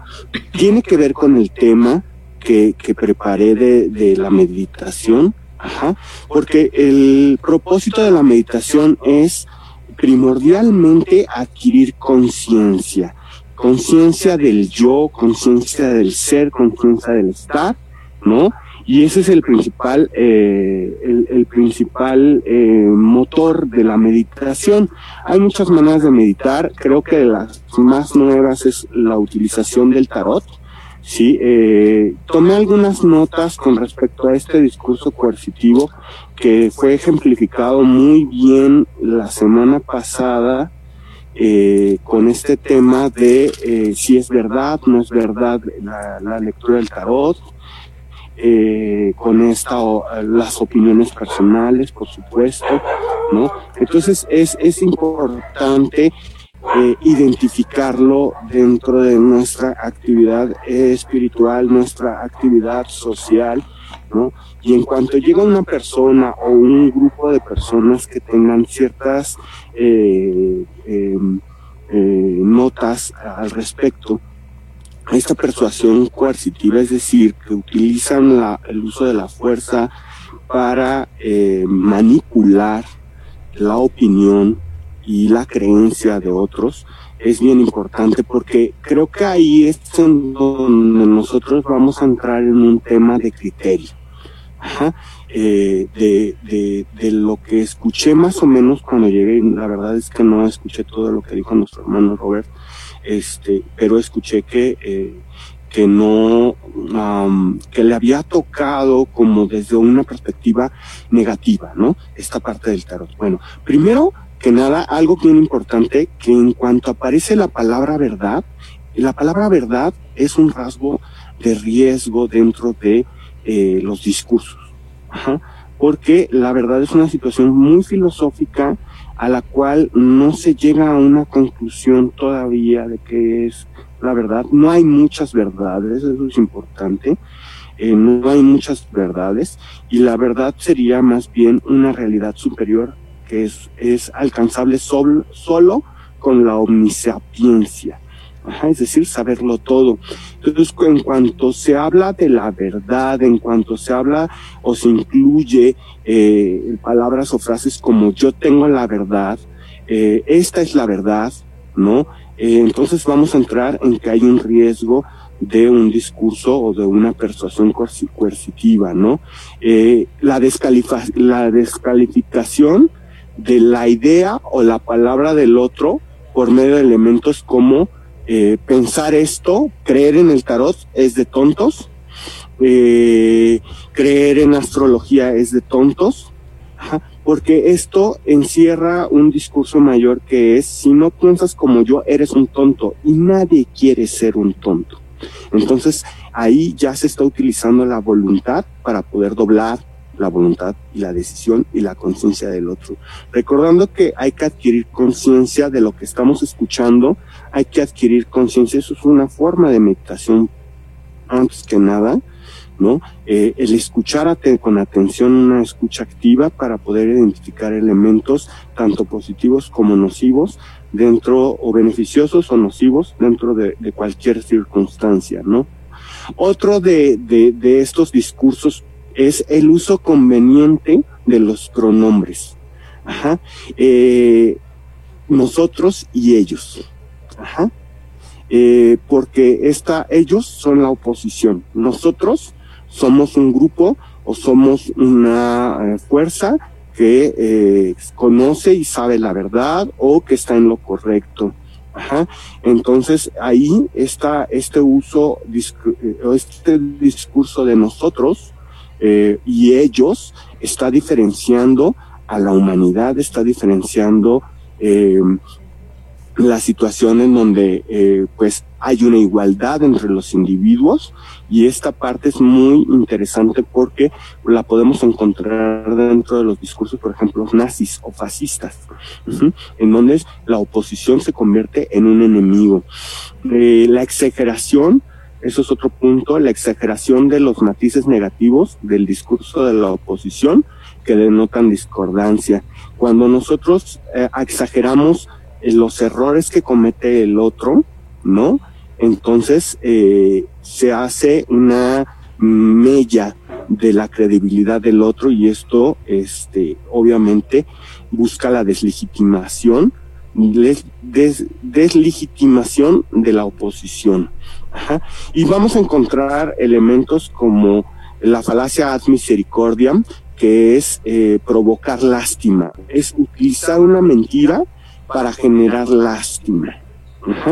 Otra de los factores importantes es el sostenimiento de la autopresentación y que positiva, ¿no? Es decir, la falsa autoridad sobre las cosas, ¿no? Eh, eh, frases como, eh, como todos saben, ajá, y si no lo sabes, entonces no eres parte de todos, ¿no? Eso sería una pregunta. Recordemos que y si no lo sabes, si no lo recuerdas, si no lo viviste, entonces no eres parte de, ¿no? Eh, y sin duda alguna que hace un hincapié con respecto a la verdad, ¿no? La idea de este discurso coercitivo que vamos a encontrar en muchos supuestos maestros o muchos gurús eh, dentro de la vida cotidiana, dentro de la sociedad, pues tiene un propósito y ese propósito es dominar la opinión. Este discurso coercitivo es una, una tecnología psicológica, como la que utilizan los militares o las órdenes religiosas para poder educar y moldear a las personas, ¿no? Entonces es una tecnología que en manos eh, peligrosas, eh, pues puede llevar a grandes catástrofes y grandes muertes, como hay casos sectarios y hay casos eh, difíciles en donde pues la gente se termina suicidando porque venía un cometa y en el y se van a ir con el cometa, ¿no? Eh, que ha ocurrido, que es un caso, o como por ejemplo la familia de Charles Manson, ¿no? Entre otros, hay casos en donde se considera eh, eh, por ejemplo, eh, hay un ejemplo muy fuerte que es la cienciología, por ejemplo, en donde también están estos discursos, ¿no? Y que por supuesto en cualquier lado vas a encontrar esta actividad sectaria y que no es únicamente del índole espiritual o, o religiosa, también los hay en lo político y en lo comercial. Ahorita hay un caso muy interesante de una empresa que se llama AEAM, que está en el mundo y particularmente ha salido a la luz en España, en donde están utilizando y eh, lavando el cerebro, ¿no? Haciendo coco wash a jóvenes en España para eh, esclavizarlos y ganar dinero. Es, es, es bastante interesante porque el discurso es el mismo, ¿no? Es que a ver si te informas, ¿no? porque eres un ignorante, ¿no? Este, es que si tú crees en esto, si tú crees en lo otro, eres un tonto, no vales, ¿no? Es que eh, tú tienes que pensar como nosotros para que seas exitoso y seas valioso, seas alguien en la vida.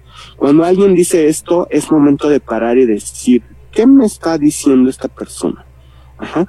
Porque incluso en el pensamiento científico, y esto no me va a dejar mentir el hermano Robert, eh, existe la duda y existe la teoría y existe la oportunidad de confirmación hasta que se convierte en una ley.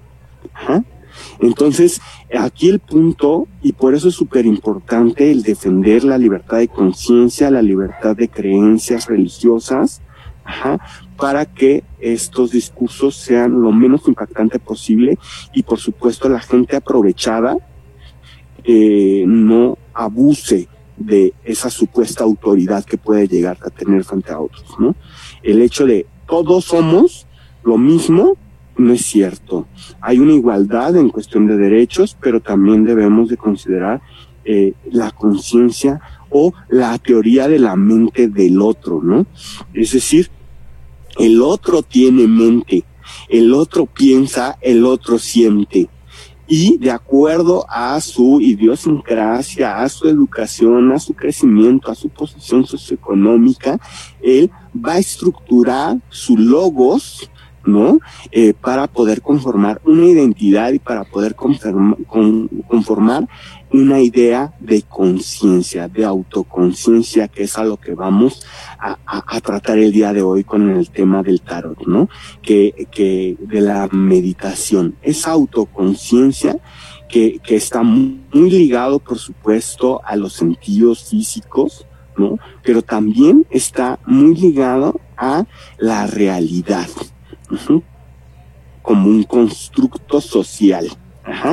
Y con respecto a esto, eh, eh, hay muchas personas que van a abusar del sesgo de confirmación. Ajá. Este sesgo de confirmación que hace que se refuerce nuestra idea porque piensa igual el otro que nosotros. Entonces, si el otro piensa igual que nosotros, entonces estamos en lo correcto. Y entonces vamos a encontrar a mucha gente que dice, pues es que tú piensas igual, entonces eso es lo correcto, esa es la verdad. No es cierto.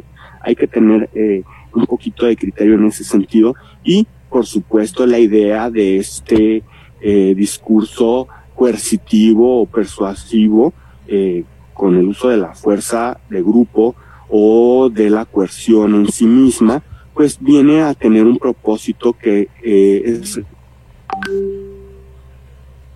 conformar una realidad discursiva dentro de situaciones específicas a las que se le atribuyen signos, eso va a ser, eso va a ser una palabra muy importante, signos, en un contexto específico que van a cambiar de significado. Para el que está eh, hablando y que debe de ser entendido de esa misma manera con respecto al que está escuchando. Esa imposición de la interpretación de los signos nos lleva a la interpretación de la realidad, una realidad distorsionada. Y por tanto, al momento de sugerir una realidad distorsionada, una supresión de la voluntad que tiene como propósito la represión, la inhibición y la restricción del pensamiento y la conciencia. Toda esta información la van a poder encontrar en una página de internet que pueden encontrar de una organización que se llama Organización Latinoamericana Unidos para Ti, que se encargan de trabajar constantemente en contra de, eh, la violación de derechos sociales, de derechos civiles en Latinoamérica y que eh, esta actitud sectaria la podemos encontrar incluso dentro de las familias. En donde el líder, el discursante, utiliza la manipulación psicológica para dominar al otro. Esto es muy, muy importante y quise abordarlo a un principio porque no hay una regla con respecto a lo que es la meditación. Hay métodos, hay métodos tradicionales, antiquísimos, ancestrales que vamos a encontrar, pero eh, dentro de la cultura del esoterismo que vivimos actualmente, vamos a encontrar mucha filosofía del bypass espiritual que tiene como propósito vender, comercializar y aprovecharse del otro. Y que eh, yo mismo he estado eh, cerca de grupos en donde se cuestiona la voluntad del otro para, eh, a través de la fe, de la creencia, para, para dominarle manipularle y obtener un beneficio, un beneficio sea económico, sea un beneficio de poder o un beneficio político en todos, en cualquier caso. Entonces hay que tener mucho discurso, mucho, mucho cuidado con los discursos ideológicos en esta época para eh, poder eh, generar un criterio propio que eso va a ser algo muy importante. Con respecto a la meditación, bueno, dentro de la meditación el propósito es generar una autoconciencia y eso hace que entonces vayamos a buscar la conciencia. ¿Qué es la conciencia por ahí? Ahí pregunto, ¿qué idea tenemos de la conciencia por allá eh, con nuestros hermanos Roberto, Eduardo, Linus? Eh, había otro hermano hace un momento que no estoy viendo, pero eh, eh, esta conciencia, ¿qué, qué, qué es lo que nos está diciendo, qué es lo que pensamos al respecto y a partir de ahí pues comenzamos pues esa disertación de la meditación con el tarot. Adelante, profe Robert. Vaya, preguntas difíciles. preguntas difíciles. Bueno, en cuanto a la conciencia, hay que hay que aceptar que hay niveles de conciencia, ¿no? O sea, desde, desde la de un bebé a la de un adulto, ¿no? De un ilustrado a alguien que no es ilustrado. O sea, la, conciencia, eh, si bien podría llamarse que es universal, porque se encuentra ahí, no es algo que pueda homologarse, no es decir, esta es la conciencia, sobre todo que depende mucho de la perspectiva de uno, ¿no, bro Dante? O sea, este no, no puede decir que voy a, voy a ser consciente de mí mismo y de mi lugar en el universo de una manera, este, ¿cómo podemos llamarle? Mira, vamos a ver. yo, yo, yo creo sinceramente que hay un, un, un Dios, ¿no? y que cada individuo es totalmente diferente a, otro. No, no, ha habido en la, en la raza humana dos, desde que se inició, o desde que somos, tenemos uso de conciencia de que existió la raza humana, conciencia histórica, por lo menos a través de los huesos históricos, porque ese es otro nivel de conciencia. Pero me quiero enfocar, bro, a la, a la conciencia que yo creo que es importante, el saber quién eres, ¿no? Y tu lugar en el universo, ¿no? y que no eres un, un, azar, no eres un error, ¿no? Y, mientras más te acercas a esa, a esa, a ese punto de que eres, de que el ser humano es un ser especial, porque sabe dónde es. Cuando, cuando el ser humano voltea a ver las estrellas, tiene un teje de, ilustra, de ilustración, sea filosófica, sea artística, sea la que sea, te da cuenta en su interior quién es hermano. Disculpa, perdón. No está llegó la conciencia. No, está bien, bro. Entonces, este, e, ese, ese, ese nivel de conciencia, yo lo considero uno de los niveles de conciencia muy, muy superior. No sé si la palabra superior, el adjetivo sea correcto, pero yo creo que es esa iluminación, ¿no? Es ese, como bien le dijiste, es este sí, wow, ¿no? Que, que extrañamente está en, uno de nuestros cruces por la vida del, del del, del ¿no? Que dices, wow. Y cada vez que das un paso y te dices, wow, soy esto, soy parte de esto, o estoy alrededor de esto, sea de amigos, de hermanos, de gente que te quiere, la conciencia evoluciona, tanto horizontal como vertical, ¿no? Y cuando tenemos conciencia horizontal, nos permite como escalar del otro lado, ¿no? Por ejemplo, a través de la meditación podemos lograr una, una, introspección interesante y conocernos a nosotros, ser conscientes de nosotros a nivel meditativo. Y cuando conocemos a alguien que te quiere, te estima, te ayuda con su arte, ¿no?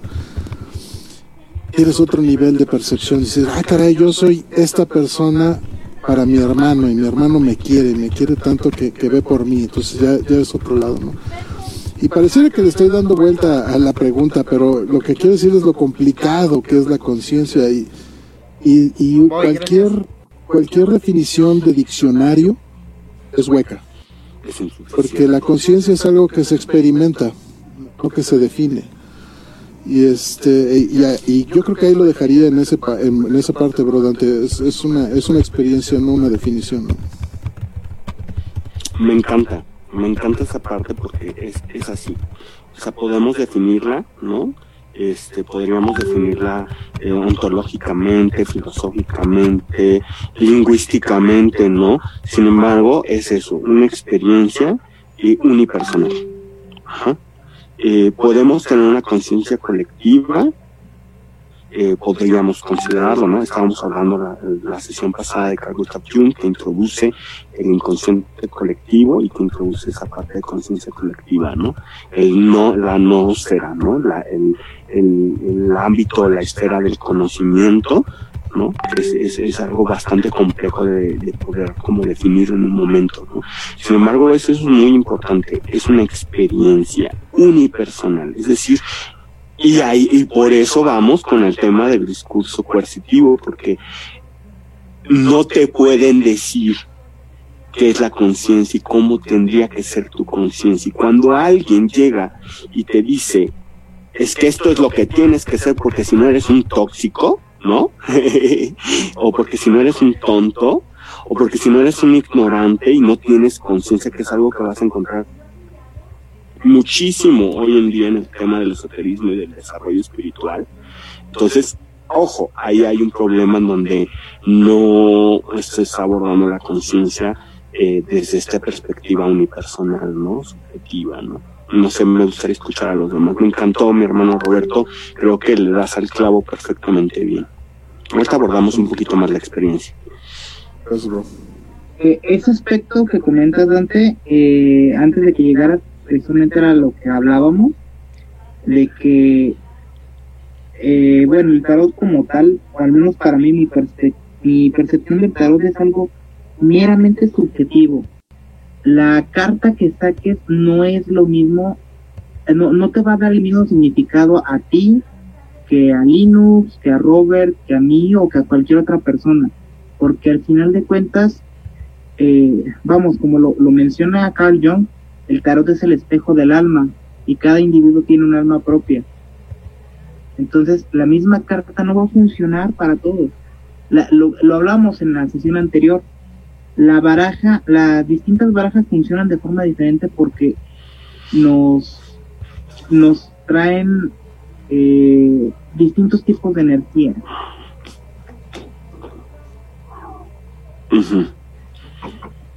Ok, seguimos escuchando.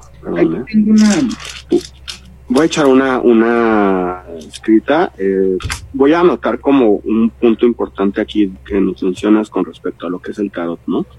Quisiera leerles este, de la, directo de la baraja de, Crowley unas palabras de Aleister Crowley, de su, de, su, de su propia baraja, ¿no?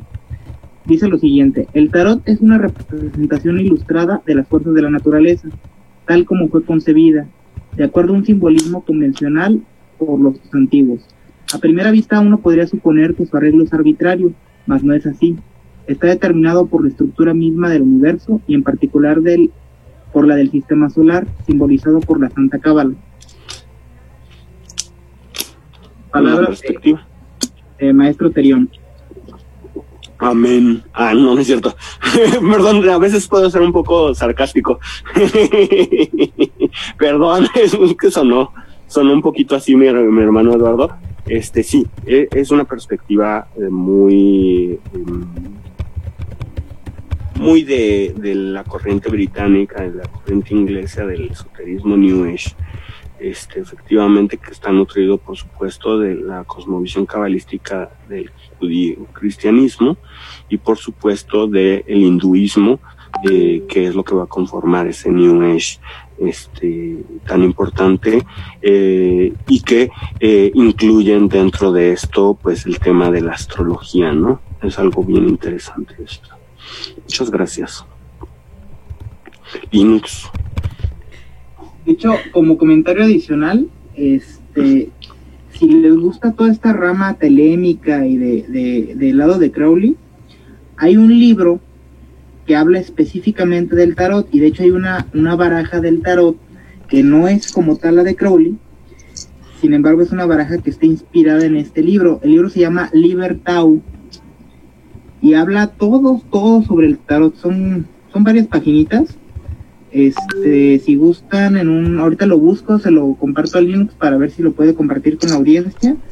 Este, donde, donde descargar este libro que les comento, que se llama Libertau y habla sobre el tarot específicamente. Es uno de los de los cientos de libros que publicó Aleister Crowley eh, para la Ordo Templi Orientis. Muchas gracias y disculpa. ¿Qué tal, este Dante? Bro, pues mira, la conciencia ya como lo vemos, pues es, vamos, este, aquellos que han leído van a tener un nivel de conciencia diferente a los que no han leído tanto o han leído muy poco o aquellos que son este que no tienen una educación ¿no? pero que también forman una conciencia a lo mejor este en, el pasado no tenían una educación pero tenían la experiencia ¿no? de años y eso también te da un nivel de conciencia de saber hacer las cosas de de de estar ahí para poder opinar, para poder observar y decidir el camino que puedes tomar dentro del, de, del esoterismo, de la magia y etc. Ahorita se, ay, se me cortó la inspiración un poquito. Mm, esta parte de es muy importante para tener, pienso que es muy importante para adentrarnos en, en estas en este esoterismo de, del tarot y de cómo utilizarlo, ¿no? Y más para la meditación, porque ya vas a tener esa conciencia o debes de tener esa conciencia para poder saber eh, dentro de ti de la introspectiva que vas a hacer con el tarot, bro. Ok, es, algo bien interesante que se considere la conciencia como algo que está intrínsecamente ligada a la educación. Eh, no, yo creo que no. Sí, creo que es una cualidad que dignifica al ser humano, que da dignidad al ser humano y que todos los seres humanos poseemos, a excepción, y lo digo así, de los inimputables, que son niños, ¿no? eh, que a pesar de que puedan tener una conciencia en desarrollo, eh, se considera que no están en pleno uso de esta. Al igual que las personas con algún tipo de discapacidad mental o intelectual, ¿no? Que pueden tener un grado de conciencia, eh, pues, eh, con alguna traba, ¿no? Eh, para expresarlo, demostrarlo o este, comunicarla. En ese sentido, o personas que tienen algún tipo de trastorno que los desenfoca de la realidad y que se considera que su estado de conciencia está alterado. Ajá. Eh, ello en fuera, todos los seres humanos, independientemente del grado educativo que se tenga, eh, eh, deben de ser considerados como personas conscientes, eh, dado que es, parte de, de, lo que nos hace humanos, ¿no? Independientemente de, eh, como bien lo decía, la amplitud de conciencia o el desarrollo de esa autoconciencia que se vislumbra en el ser humano, recordemos que los seres humanos somos eh, antropocéntricos porque pues vemos el mundo desde a partir de nosotros, ¿no? Sin embargo, pues también vamos a encontrar que hay animales que son conscientes de sí mismos y que se pueden reconocer a sí mismos incluso en un espejo, ¿no? Entonces, aquí el tema y eso sería bastante importante que eh, la conciencia no es algo que está ligado al nivel educativo, ni a la adquisición de conocimientos científicos ni conocimientos formales. La conciencia es intrínsecamente relacionada a la percepción de la realidad externa y también interna. Es un modulador al final de cuentas. ¿no? Hablamos de eh, la percepción de la realidad a través de los cinco sentidos que nos van a decir cómo percibimos eh, la realidad y por supuesto va a estar implícita la realidad interna que es la mente, o lo que hablábamos de la teoría de la mente, que la mente, pensamiento, emoción, ¿no? Y las estructuras eh, educacionales, pero en el sentido de comportamiento. Eh, ¿Qué pasa? Que eh, es un tipo de clasismo y de ostracismo referir que está ligado al tema de la educación. Dado que entonces estás convirtiendo a, una, a un igual a ti, a alguien que que posee conciencia de sí mismo, eh, estarías llevándolo a un grado menor de dignidad. Entonces, hay que tener como, como esto, y que es muy normal, ¿saben? Es muy normal porque, eh, porque en México, sobre todo, hay una educación clasista en donde, en donde si estudias más, eres más conoces más, pero, pero al final de cuentas, esta misma situación lleva a eh, hacer menos al otro, ¿no? Entonces ahí hay, ahí hay ese tema en donde la conciencia está intrínseca en el ser humano. Es decir, el ser humano es capaz de diferenciarse a sí mismo del otro. Y ahí empieza esa primer conciencia. Soy yo. Yo soy yo. Eh, tú eres tú. Ajá. Eh, eh, es decir, la concepción del yo. Ahí, mientras una persona pueda decir quién es, entonces posee conciencia. ¿En qué grado, en qué amplitud, con qué nivel de interpretación de la realidad? Bueno, eso puede variar. Ajá pero posee conciencia. Y a veces vamos a entrar ya ahora hacia el tema, ¿no? De el, del tarot, ¿no? Y a veces, bueno, de la meditación, y a veces se nos olvida quiénes somos, ¿no? Y a veces se nos olvida percibir la realidad un poquito más objetivamente o vivir o, o tendemos a vivir por medio de la experiencia del otro, por medio de lo que el otro dice que hagamos, ¿no? O lo que la sociedad nos lleva o el ritmo de vida nos lleva a hacer. Ajá. Entonces, en ese caso, eh, se ocupan los métodos eh, meditativos para retornar a ese yo, a ese estado o a ese punto de partida, ¿no? Eh, que me encanta ahorita que estaba hablando Eduardo de la cábala, ¿no? Que dice que todo empieza cuando reconocemos que todos tenemos un punto en el corazón, ¿no? Ese yo sagrado. Eh, y entonces cuando nosotros regresamos a ese punto de inicio, a ese punto de partida, ese instante que tenemos, entonces podemos volver a interpretar la realidad y volver a disfrutar o no de, eh, de las vivencias de la vida, ¿no? A tener cierta claridad mental. Hay, hay muchas cosas que nos pueden distraer, que mm, nos pueden hacer que la realidad sea muy líquida, ¿no? Que se, que se introduce eh, o que se mezcla incluso con nosotros mismos. Eh, es, es bastante interesante y entonces hay métodos como los mantras, como los re, que son una especie de rezo repetitivo nacido en la India, ¿no? Y eh, heredado de, posteriormente al Tíbet, ¿no? Vamos a encontrar entonces en el ámbito espiritual, que es esa conexión con el yo, con nuestro yo interior, vamos a encontrar muchos métodos, muchas escuelas que nos van a llevar a, ese punto. Y el tarot, muy recientemente, con, en el siglo XX, empieza a utilizarse como un método de meditación. Eh, si queremos tener un acercamiento un poquito más um, lego con respecto a lo que es la meditación y practicarla, les recomiendo un programa que está en Netflix que se llama The, de Headspace, eh, Principios de la Meditación.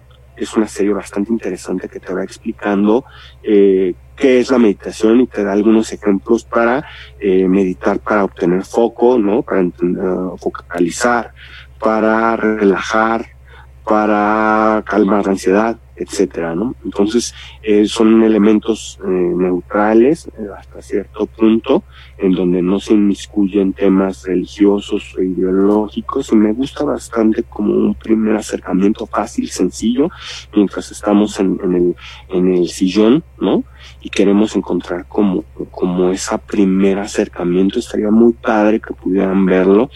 Y con respecto al tarot, bueno, habría que entender que el uso del tarot para meditar viene más ligado con la reflexión y el análisis que eh, solamente como gatillos de eh, la intuición, de esa capacidad de conectar con nosotros mismos. Es decir, no es únicamente, eh, muy al contrario de algunas meditaciones que es calma la mente, déjala en blanco, ¿no?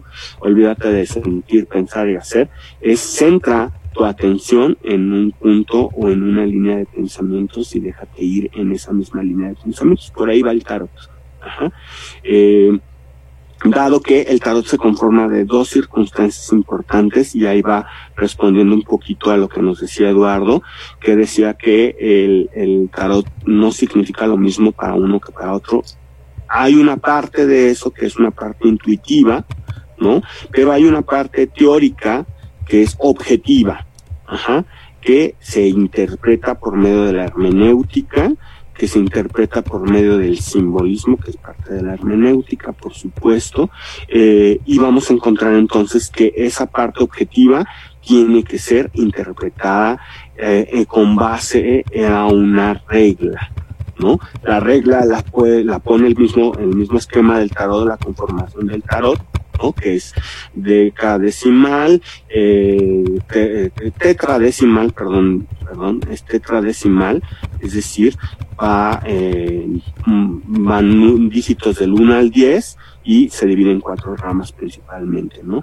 Eh, eh es algo bastante interesante interpretar, porque incluso si nosotros acomodáramos el, tarot desde esta perspectiva, veríamos un, una, una cruz gamada girando por medio de un eje, ¿no? Ahí nos lo habla eh, Jodorowsky de una manera muy pública, esa parte del, del, del sol eh, del tarot, ¿no?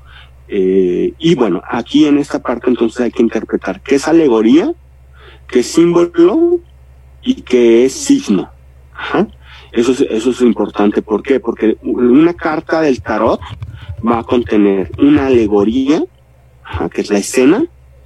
Esta alegoría va a incluir símbolos y que son ideas que no se transmiten por medio de palabras, ¿no? sino eh, como estos símbolos, como me gusta mucho la palabra gatillo, porque tú jalas y se genera una reacción en el pensamiento, ¿no? Una idea. Eh, y posteriormente el símbolo, que el, perdón, el signo que significa. Eh, estas tres cosas son muy importantes porque entonces vamos a encontrar signos astrológicos, eh, signos cabalísticos, y vamos a encontrar símbolos como el carro, por ejemplo, o la rueda que son ideas que transmiten, que se transmiten por medio de una imagen. Y toda la escena va a configurarse por medio de una alegoría. Esto se interpreta desde un punto de vista eh, lingüístico, simbólico, ¿no? Este, hermenéutico. Y cada cada eh, autor del tarot va a poner ciertos elementos y nos va a dar las claves para poderlo interpretar. Pero por supuesto que el tarot también jala esos hilos nos lleva a una conexión con nosotros mismos, con nuestra propia eh, conciencia de las cosas, ¿no? eh, con nuestra propia idea de las cosas, y eso es ahí donde va la meditación. Es decir, por medio de este análisis, reflexión, de observar la carta, por ejemplo, que es una de las formas de, meditar, que se coloca la carta enfrente de uno, ¿no?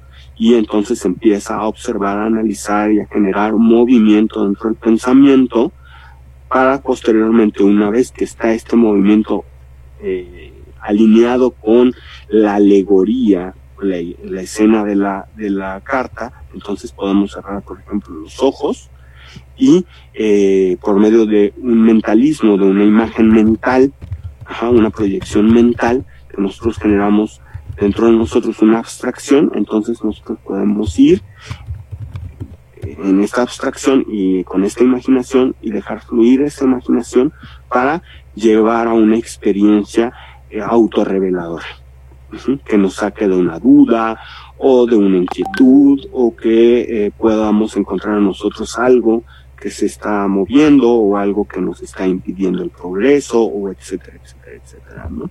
Entonces esa es la base propiamente de la meditación con el tarot, es por, por medio de la interpretación, de la observación y el análisis para posteriormente dejar fluir por medio de la, abstracción, perdón, la redundancia, eh, eh, a, través de la abstracción y la imaginación, aunque la imaginación es una actividad abstracta, eh, y poder obtener ese oro dentro, o esa alquimia dentro de, simbólicamente hablando, de la carta, ¿no?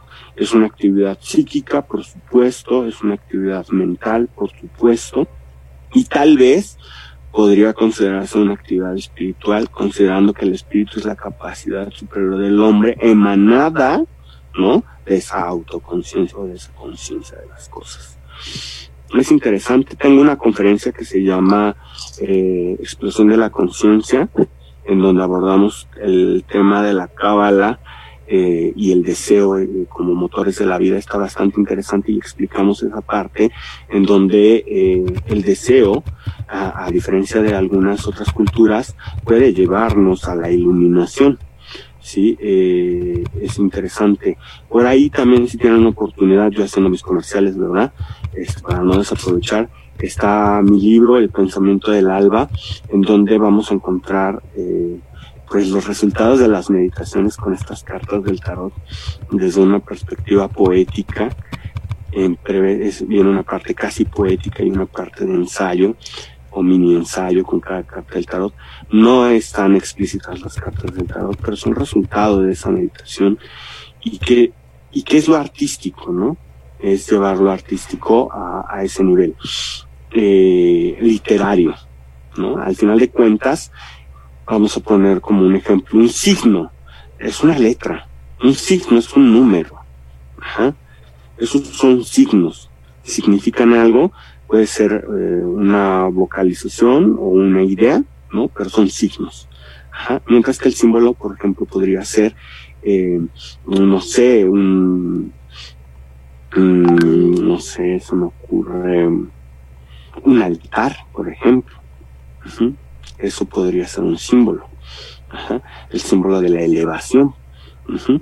Entonces, eh, cuando nosotros observamos el tarot, cada carta del tarot, pues vamos a irnos desde esa perspectiva, ¿no?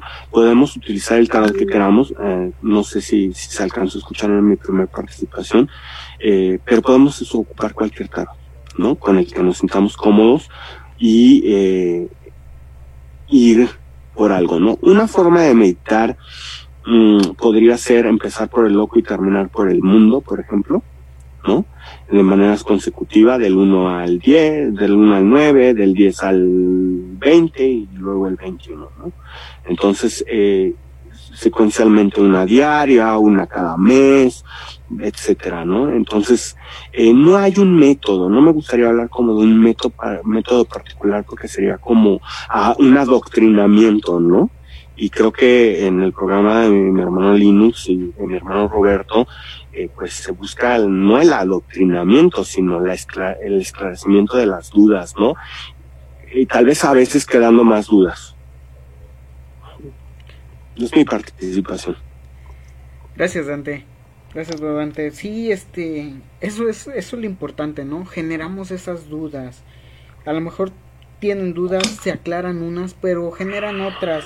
Y eso es lo importante de este programa, generar esas dudas, pero ya con las herramientas dadas para poder buscar, para poder eh, tener y tomar conciencia de esa parte, que es de lo que tratamos aquí, este, que hermano Dante.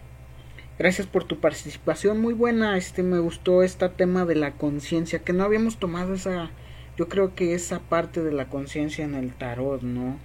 Este, de ver y, y e identificar toda esta parte para poder implementarlo en, en, en, la meditación del tarot ya teniendo todas las cartas. Es como nos dice pues vamos a conocer las cartas una por una este una diaria o una eh, para identificarlas y saber qué, qué, hacer no y después ir meditando una por una tirarlas o, sacar este esas esas cartas del tarot qué te van diciendo qué te van Mm, promoviendo dentro de tu ser, de tus sentidos, ese éxtasis para llegar a la meditación, siendo con música o en silencio o a, apegado a unas velas, eso es, eso es lo importante, ¿no? Ya vemos que no tenemos un método como tal para la meditación con el tarot.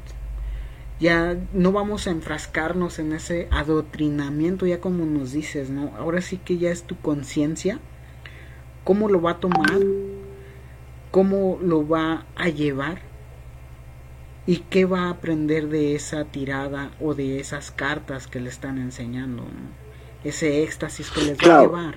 Y, y, y, aclarando un poquito que sí hay métodos, que sí hay, que sí hay escuelas en donde, en donde se enseña eso, me explico. O sea, no, a mí no me gustaría como abordar porque son muchísimos, ¿no? tampoco a mí no me gustaría adoctrinar a nadie, ¿no? Pero sí hay métodos, ¿no? El punto, y por eso empezaba con el tema del el discurso coercitivo, porque el tema es que cuando tú vayas a un lugar o busques un método, ¿no? Pues no vayan a querer arrebatarte la conciencia en vez de, de, de acercarte a tu propia conciencia, ¿no? Eso es, ese, eso es a lo que voy, ¿no? Sí, claro que los hay, hay muchos métodos todos, hay muchas formas, hay miles de libros, hay miles de tarots, ¿no? Hay muchas escuelas iniciáticas, hay muchas escuelas religiosas, no es, hay mucho en internet. Pero la idea es crearnos un propio criterio para evitar caer víctimas, bueno, de, como desde la vez pasada lo vimos, ¿no? De personas que eh, engañan, ¿no? En pos de esta es la verdad, ¿no? Es que la verdad es esto y, y si no ves la verdad, entonces eres un tonto, ¿no? O, estás tapado, lo que sea que te puedan decir, ¿no? Entonces, claro que hay métodos, pero pues hoy en día hay, hay un acceso a la información maravilloso y eso es padrísimo, que nos puede acercar a ello, Y pues si queremos colaborar con esto, pues entonces habría que poner un poquito más este énfasis, ¿no? Al tema de cómo funciona un poco la meditación con el tarot, cómo funciona el tema de la conciencia y qué riesgos te puedes encontrar cuando buscas un método, ¿no? Creo que eso es una aportación. Sí, así es. Este, caemos en ese, en esos, mm, pueden, podemos caer en esos grupos, ¿no? Al no tener esa conciencia, ya como nos dices, bro, bro Dante, al no tener esa conciencia se pueden caer en esos grupos, que puede ser una moda, ¿no? esa moda que, que tanto están diciendo ahorita, ¿no? Ahorita me queda claro, mm, por ejemplo, el dióxido de cloro. Ay, no, que muchos que hablan... Eso es un discurso coercitivo. Sí, exacto, y que ya viene de mucho tiempo atrás, y es lo que yo les comento, ¿no? Cuando se toma la conciencia y ves realmente y abres tu conciencia a decir, a ver, espérate, qué está pasando, por dónde me está llevando, aun aunque investigues en, en, internet y te lleven, esos caminos que tomas te van llevando a esa mentira, ¿no? A ese, a ese punto medular de la mentira para que tú creas que abriste tu conciencia y que eres parte de ese mundo que abrió su conciencia y que sabes que, que las medicinas que te dan eh, son implementadas por grandes empresas y que no quieren tu salud, ¿no? Dices, No, espérate. ¿Dónde está tu conciencia pues entonces? vamos a caer en lo mismo con el tarot, ¿no? Vas a tomar la conciencia y si no las tomas muy bien vas a caer en esos en esos chantajes, en ese tipo de personas que juegan con tu mente. Pero ya tomando conciencia. No, incluso eh, yo es bueno, el dióxido de cloro es un es un claro ejemplo de, del tema del, del discurso coercitivo, ¿no? De la misericordia, de la oposición, ¿no? De todos contra nosotros, etcétera. O sea, ahí hay un tema bastante interesante con el dióxido de cloro, eh, que, que tiene bases de, este, pseudocientíficas y muy riesgosas, ¿no? Pero también podemos encontrar de repente a personas que, que se ufanan de saber manipular, ¿no? Y que aparte también te creen a ti como un manipulador, ¿no? O sea, que, que dicen, ah, pues como si no supiera, yo sé manipular a la gente y es maravilloso jugar con la mente de la gente, ¿no? Y es exquisito y, la, la, y dices tú, oye, ¿y con qué clase de persona yo estoy hablando? ¿No?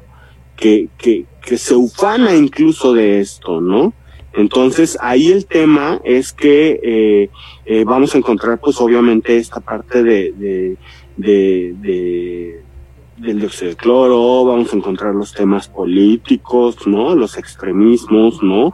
Los extremismos religiosos, ¿no? Eh, vamos a encontrar, eh, bueno, eh, infinidad, ¿no? Incluso el ateísmo no se libra de este, de este discurso coercitivo en donde, en donde pues eh, se contrapone, ¿no? A la fe es muy interesante, ¿no? Eh, vamos a encontrar eh, personas que se dedican a, hacer este, eh, eh, actividades eh, poco fiables y riesgosas a la, a la psique de la gente, eh, donde se consideran terapeutas y no son terapeutas. Un tarotista, ojo con esto, un tarotista no es un terapeuta. Ajá eh, un tarotista puede ser un consultor espiritual, ¿no? Un consultor de vida, pero no es un terapeuta y es un consultor y se queda en eso, en un consultor, no en un maestro. Por eso a mí me choca super muchísimo cuando me llaman maestro, porque incluso en esa palabra maestro hay una connotación de dominación.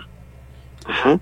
Si nosotros vamos a la raíz de esa palabra maestro de magíster, ¿no? A esa raíz magisterial, eh, vamos a encontrar entonces a los magos de, de, de, del Siria, en donde eran los amos y que ocupaban el ápice del, del dominio político y religioso en Siria, ¿no? Bueno, en lo que ahora es Siria, ¿no?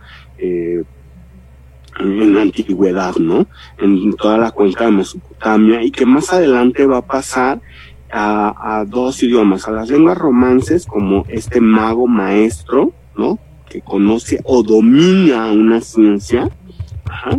Y por otro lado vamos a encontrar eh, que pasa a, al inglés o a las lenguas anglicanas, eh, como un anglicismo, perdón que lo diga así, como master, que no es lo mismo que teacher, ajá, eh, master es amo. Maestro es amo. Entonces hay que tener también mucho cuidado y no consentir que nos llamen maestros. Eh, es algo que a mí no me gusta. Porque en el momento en que a mí me llaman maestra, siento que me están diciendo, pégame, pero no me dejes. Yo uh, soy un poco osado, pero no tanto, ¿no? Este, soy un poco masoquista también, pero no tanto, ¿no? Este, entonces hay que, hay que usar, por eso yo me voy mucho a las letras, ¿no? Me voy mucho al significado de las palabras, me voy mucho a la lingüística, ¿no? Que me encanta escribir, me encanta leer, ¿no? Este, no sé ni leer ni escribir, pero, pero me encanta. me encanta intentarlo.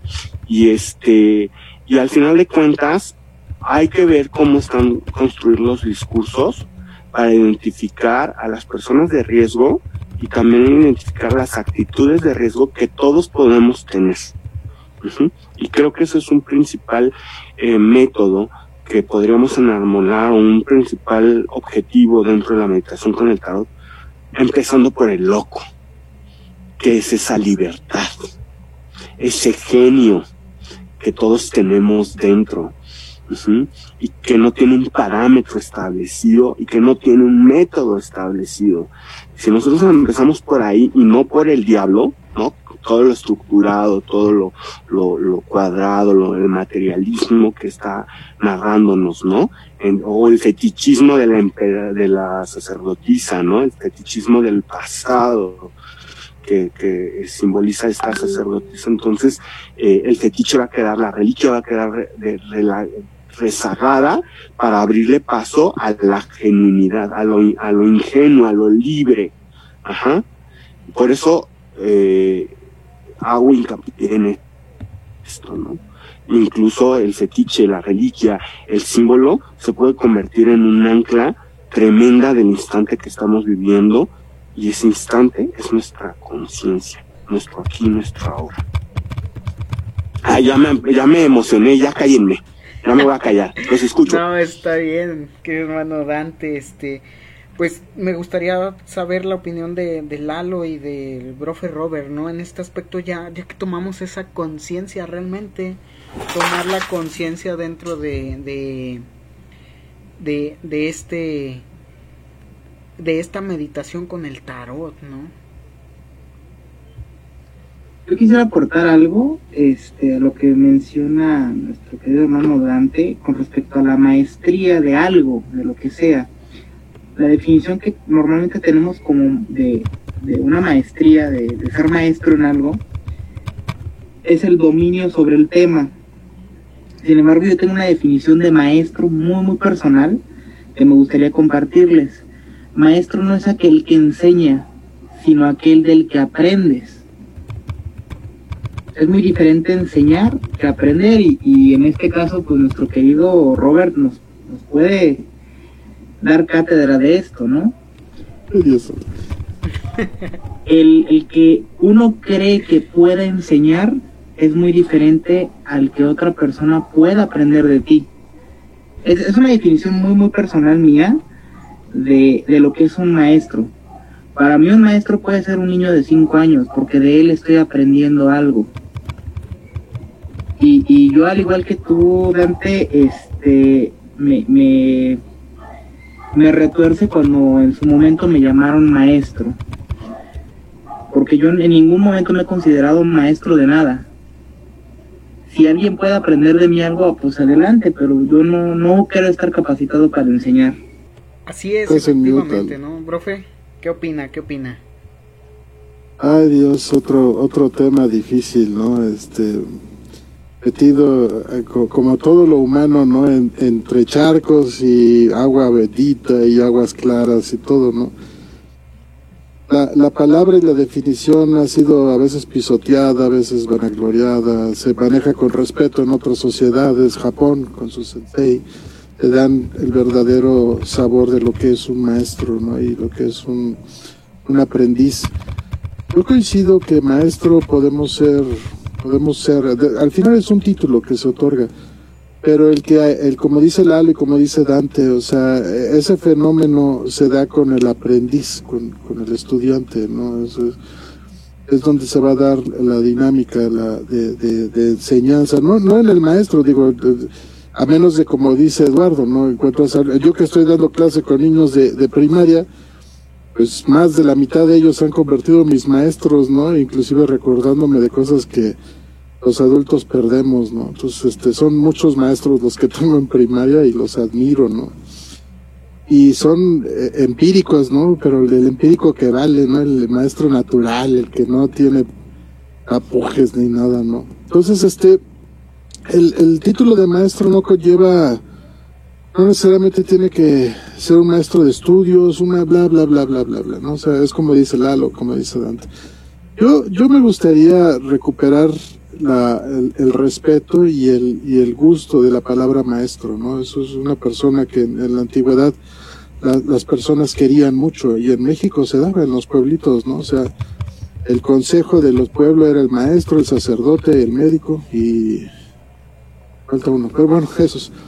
Pero hay, hay que recordar que esas personas trabajaban con cariño, con amor a los demás. Yo, yo, creo, yo creo que esa es la diferencia, ¿no? ser el maestro impositivo, como dice Dante, el que, que, se siente más, todas esas personas que purgan, ¿no? O sea, que, que echa a perder el nombre, ¿no? O sea, que es bueno, en lugar de ayudar, te estás, estás, este, pateando el pesebre, ¿no? Y está la otra persona que sin, sin autonombrarse o que lo nombren, hace algo por beneficio de los demás, por, por amor a la humanidad o por amor a sus hermanos, por amor a la gente que quiere, ¿no? Y en el fenómeno de que se acerque a alguien y te diga, oye, me gusta mucho cómo piensas, me gusta, me gusta la manera, me podrías este, ayudar, me podrías enseñar, me podrías... Es ahí donde sucede, no, no es al revés, yo también coincido en eso, o sea, el maestro no se impone, el, el, maestro decide si es maestro o no, porque también existe la otra parte del contrato, no, no porque alguien venga y me diga, oye, quiero que seas mi maestro, pues yo tengo, yo puedo decir que no, pues si no sabes qué, este, a lo mejor sí hay cosas que, te agradan de mí, pero hay cosas que no me agradan de ti, ¿no? Entonces, también no estoy obligado a ser maestro. Y entonces es, yo, yo creo que esta, esta binomio de maestro y, aprendiz, y aprendiz y maestro, aparte es un discurso, no, no es de una sola vuelta. Al ser maestro, te conviertes en aprendiz también, porque es otra vida, hablaba, hablábamos con Dante de esa conciencia, ¿no? y la oportunidad de ver a través de los ojos, a través del sentimiento de otros, es una oportunidad que nadie debe dejar de pasar, ¿no? Por ejemplo, ya, ya hablamos de, de, mis malas experiencias con el tarot de esta gente que ha querido manipular, ¿no? Qué bello sería que me convierta en un discípulo de una persona que esté dispuesto a enseñar el verdadero arte del tarot, no con fines de, de, crear una secta o, una religión, o sea, simplemente por el amor de compartir y tener el cariño de decir, oye, este, estás, estás bien conmigo. Entonces, te lleva a otro grado el, la el binomio de maestro y aprendiz, ¿no? Yo creo que eso es bien importante, bien importante. Y está la otra parte, la, la contraparte pragmática, ¿no? O sea, soy maestro porque hay un título que dice maestro de primaria, maestro de universidad, maestro como tal. Pero pues ya es darle una categoría a una, a una acción meramente este, necesaria para, para tener un trabajo, no, no necesariamente eso lo hace adecuado. Entonces, mi, mi opinión, Linux, es, es, que, que, a la gente que te escucha en el programa, que nos han hecho favor de, escucharnos o seguirnos, que no, que no lo que, no, no piense que la palabra maestro es, es, es una sola, ¿no? O sea, eh, y tampoco que la usen de manera vana, porque si no es como dice Dante, o sea, te dicen tanto, tanto maestro que la verdad parece que te están golpeando porque no, no entienden qué es ser un maestro, ¿no? O entienden que es algo más vano. Pues no, no quieres verte involucrado con una, con una, una pragmática vana, ¿no? O sea, entonces dije, mira, mejor seamos compañeros, nos llevamos padre y compartamos, ¿no? en lugar de que hagas daño, ¿no? Y está la otra que, que le gustaría decir, mira, o sea, qué, qué, qué gusto, qué honor, qué, qué, qué, bella experiencia que me reconozcas como una persona que puede dar, ¿sí? Pues ya, ya existe otra categoría, la, la, capacidad de un ser humano de compartir hacia alguien, ¿no? Y es esa joya ancestral, este, alquímica, ¿no? De, de, de la piedra filosofal en términos de dar amor, ¿no? Y dar cariño, ¿no? que alguien esté dispuesto a recibirlo y que en esa comunicación exista la comunicación entre, entre seres humanos, donde yo siempre creo que ha valido, donde siempre he tratado de buscar un sentido en la, la, la, verdadera unión entre, entre los hermanos que se quieren, se aman, etcétera, y que están dispuestos a estar codo con codo, hombro con hombro, bla, bla, bla, bla, ¿no? Entonces, este, el maestro es, no, hay, no existe maestro sin aprendiz, no existe aprendiz sin maestro, y la armonía se da cuando los dos están dispuestos a aprender uno del otro y desean hacerlo, ¿no? En, en, de sus seres.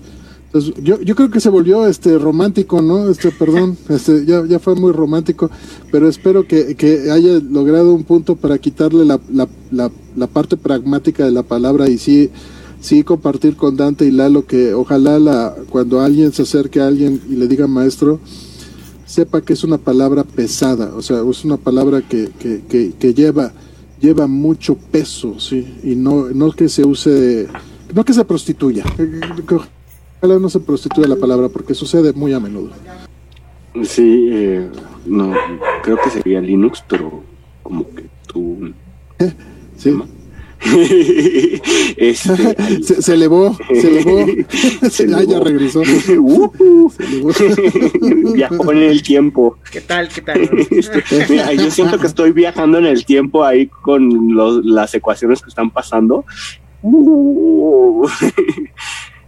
Está, está chidísimo, ¿eh? Siempre he admirado tus, tus fondos de pantalla, la verdad es que me causan mucha inquietud porque digo, ¿qué dice? ¿Qué dice? Quisiera hacer, saber un poquito más al respecto. Son puras diferenciales, ¿no, brother? Bueno, son, son diferenciales y también aproximaciones. Hay, por ejemplo, ahí acaba de pasar una sumatoria que está interesante en la ecuación. Están también este, vectores, matrices. Está, está, está interesante. Pero lo, mejores son los deltas, ¿sí? Los, los deltas que aparecen ahí. Pero bueno, es, quizás es otra materia, es, otro, otro punto, ¿no? Este, la belleza de la matemática en, términos de la capacidad de expresión, ¿no? De lo abstracto, pero ya ese es otro tema, ¿no? Este, Yo quisiera compartirles, si me permiten, este, tengo aquí a la mano tres cartas diferentes de diferentes barajas. Bueno, perdón, tres cartas iguales de diferentes barajas para eh, digo, para compartirlas y, ver si, si, Dante nos pudiera dar su opinión y, ya se reintegró César, este, ver la opinión pues de, todos ustedes. Yo les repito, desconozco muchísimo sobre el tema. Yo me voy más por la parte artística de las cartas. Pero pues aquí tengo a la mano tres cartas distintas, perdón, tres cartas de barajas distintas. Igual para si gustan hacer la comparativa, si todavía hay tiempo, no sé, ahí tú indícanos Linux. Sí, todavía hay tiempo, hombre, no, no hay problema. Ustedes no las veo, intégrense. Lalo, no se ve tu cámara, no se ven las... las... Ahí está. ¿Cómo se llaman? Ajá, Marsella. la primera, esta es la de... No, esta es la de Weird. Ah, ok. Es que no veía muy bien. Ajá. Ok, es el mago es el mago, todas van a ser el mago. La siguiente es la de la Golden Dawn. También es el mago. Qué bonita esta artística. Tiene muy buen manejo de luces y sombra. Me encanta precisamente por lo artístico. Este es el de la. A mí, me encantó ahí el tema de la piedra cúbica, ¿sabes?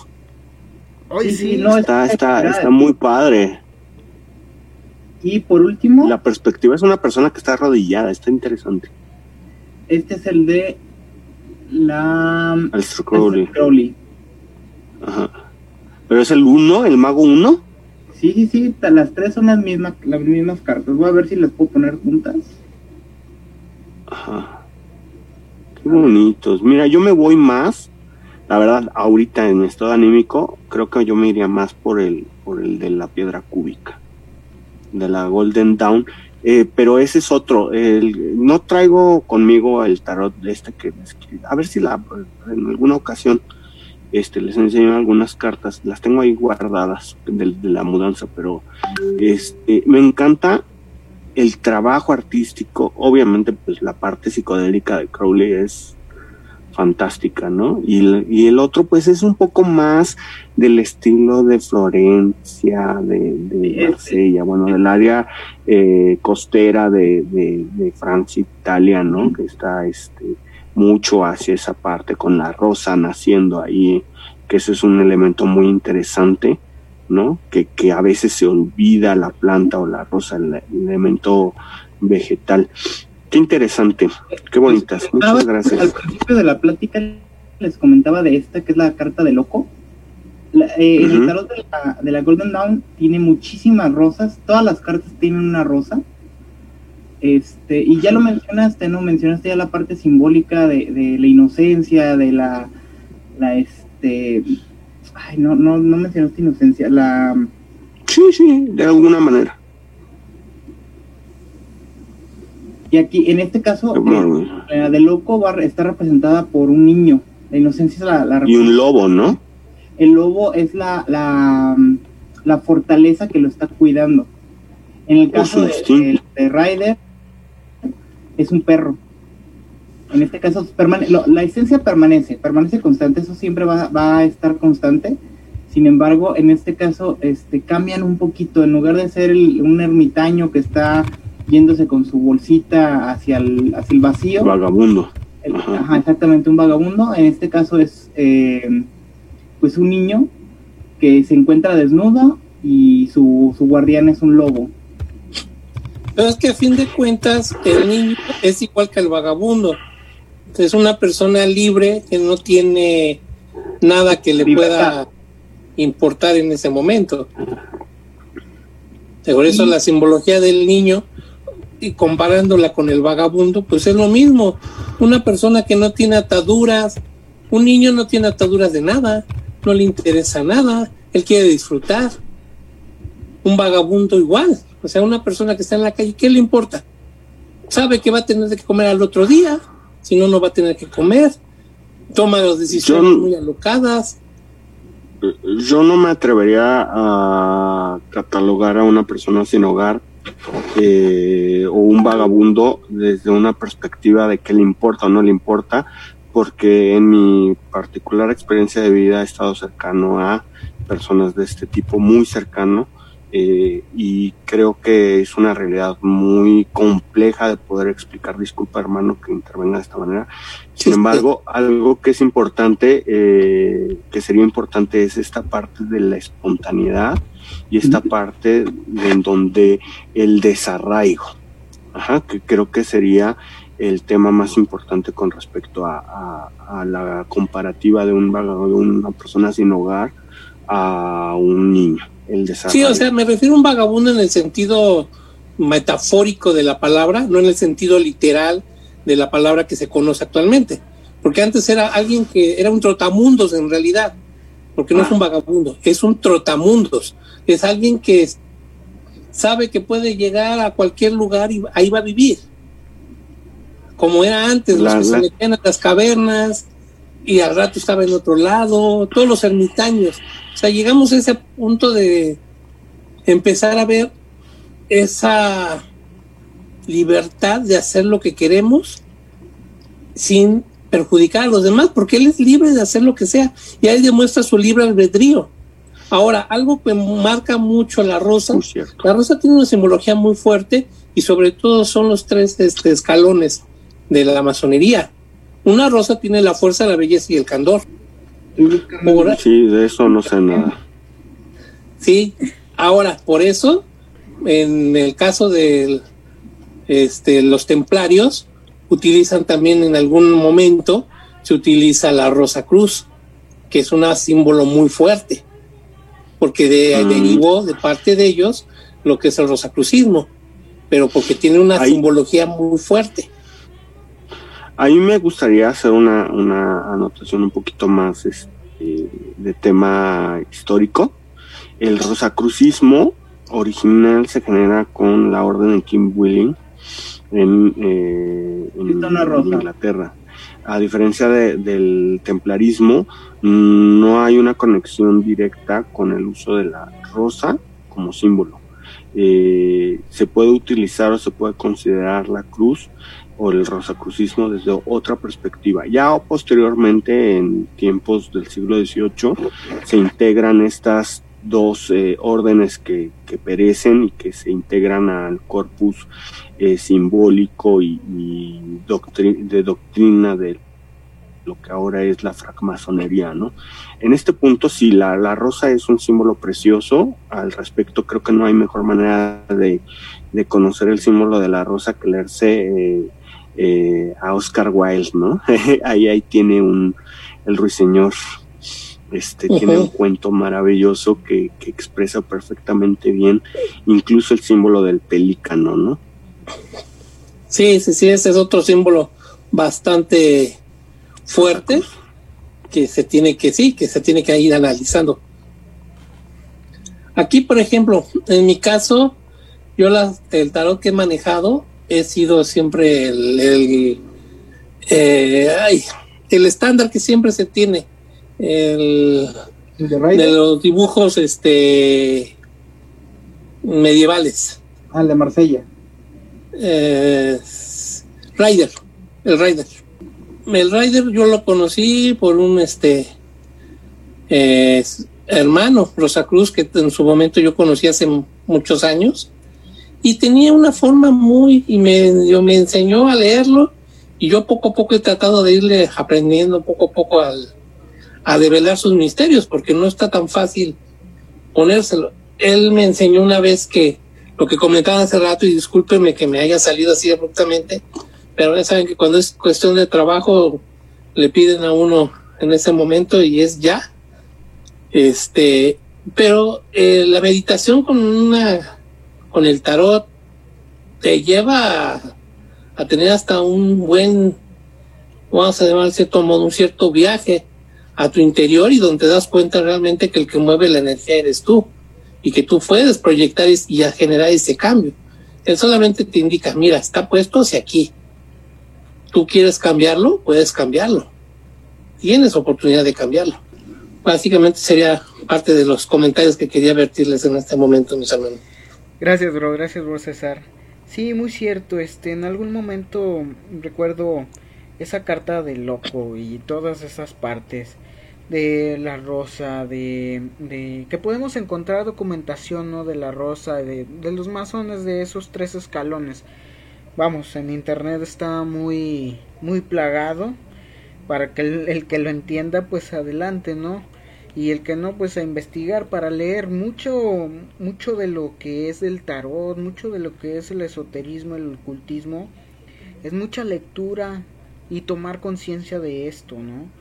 No es tan fácil decir, ah, ya lo sé y ya. No, no, hay que tener esa experiencia, esa maestría de, de, de, leer el tarot, de saber todas esas partes, ¿no? Y de tener el alumno para ser el maestro y viceversa, ¿no? También entender que maestro también va a ser un alumno. Eh, la carta del tarot del loco también puede, puede estar muy vinculada en esa parte de del del Joker, ¿no? Del, del, del bufón de la corte que tenían los reyes, porque al final pues eh, el pueblo estaba ahí y tenía los reyes dentro de, de los castillos y los defendían y eran sus reyes, su todo, su, su concepción de un dios, ¿no? Puede ser pero llegaba ese bufón que hacía chistes del mismo rey, del mismo de, de ese semidioso dios que veía a la gente en los castillos a los reyes, ¿no? Entonces el bufón le daba esa conciencia probablemente al, al, rey, ¿no? De, burlarse de él mismo, de burlarse del rey y decirle, pues mira, pues, estás, no eres un dios, eres un, un, un simple mortal como nosotros que después se fue cambiando esa parte, ¿no? Pero es, es también puede ser ese loco que llegaba a la corte, que llegaba a los reyes y que se burlaba de ellos, que les hacía chistes, que les hacía canciones, que etc. infinidad de cosas para tomar conciencia de que al final de cuentas ese rey no era un dios, sino era un humano y que no se perdiera, ¿no?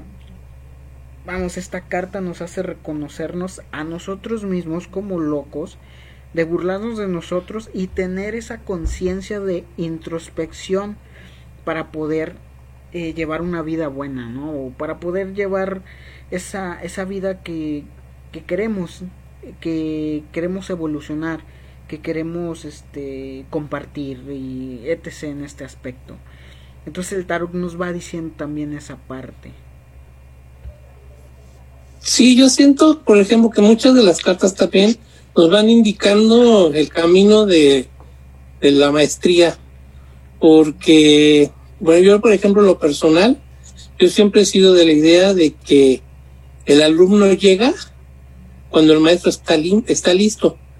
Y pues me ha tocado así conocer a unas personas que yo apenas estaba metido en ese tema como maestro y apareció un alumno y sigue siendo el alumno que ha querido superar al maestro, pero pues por X o por Y no ha podido superarlo y seguirá intentándolo y llegará el momento que lo superará, no lo dudo, pero las enseñanzas que se tienen en este transcurso lo van enriqueciendo a uno tanto personalmente como espiritualmente.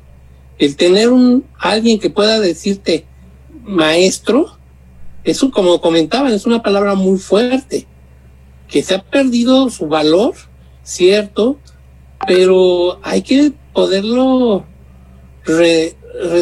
regresar ese esplendor de esta palabra, porque el maestro no solamente es el que enseña, es el que sabe dar ese conocimiento, esa luz que necesitan los demás. Porque muchas veces piensan que el maestro solamente es el que se va a poner en el pizarrón y te va a enseñar algo. No, es el que te va a enseñar de cosas de tu espíritu, cosas de tu persona, cosas de tu psique, cosas y te, no te lo va a enseñar, te va a poner en las puertas para que tú solo entres, porque no te pueden llevar y forzar a hacer las cosas si tú no quieres. Te pone en la puerta y tú decides si entras o no. Es cuanto. Me gustaría ya como una última participación, este, ya me voy a tener que retirar nuevamente y mil disculpas. es lo siguiente, eh, la próxima vez que tengan una rosa cerca, una rosa cerca de su mano o este un acceso a una rosa, volteenla boca abajo y van a encontrar algo maravilloso que es que el capullo de la rosa se abre y forma una estrella de cinco picos hermosa. Eh, lo mismo que si abres una manzana por la mitad, vas a encontrar una estrella de cinco picos y que me encanta esa geometría. Este, y que de ahí parte también el tema de, del símbolo de la rosa, ¿no? Cómo es que un ser humano, que es esa figura de los cinco picos, ¿no? De la estrella, esas piernas, brazos, cabeza, puede florecer, puede florecer en medio de, de, la naturaleza, ¿no? Eh, y eso, y florece al humectarse de amor, al humectarse de, amor, al nutrirse de buenas compañías, por supuesto, también de la verdadera fraternidad, ¿no? Eh, y pues dejando como recomendación tres, tres cosas. Una, una un poco egoísta, la última. Ah, la primera es este, recordando este eh, programa que se llama Spacehead, eh, Spacehead en, Netflix, un acercamiento, una guía para la meditación, que está muy padre, está muy interesante como un primer acercamiento a la actividad de la meditación. Obviamente el tema del el cuento del ruiseñor y la rosa de Oscar Wilde, que ejemplifica maravillosamente con esa literalidad, eh, literalidad, perdón, no literalidad, literalidad, que es una palabra diferente, eh, el símbolo de la rosa dentro del misticismo. Y por supuesto, si alguien gusta, puede buscar mi libro en amazon.com como el pensamiento del alba a través del silencio. Es eh, una reflexión con respecto a lo que es el tarot, mi propia vivencia por medio de casi poemas. No voy a decir que son poemas porque sería una vanidad muy grande, eh, una arrogancia muy grande. Eh, y poemas o casi poemas con mucha metáfora, mucho simbolismo, muy cargada de diferente, de, multidimensionalidad y pequeños ensayos con respecto a los temas, 22 en total, con una apertura y una clausura, como un trabajo cualquiera. Eh, muy interesante que lo hago con todo el amor del mundo y pues les agradezco muchísimo que me hayan invitado nuevamente. Robert, Linux, este, Eduardo, mi hermano César. Un abrazo, no, mejor tres abrazos para todos. Muchas gracias, Dante. Igualmente, mi hermano. Muchas gracias, Dante. Nos despedimos de ti. Que tengas buena noche. Y igual, este, pues ya vamos por terminar este programa. Que Querido hermano César, eh, fue corto tu participación, pero muy buena. Me gustó mucho. Gracias por estar aquí, por tomarse el tiempo. Eh, ¿Quieres promocionar alguna cosa? Este, alguna página que tengas Dinos, dinos, César, adelante.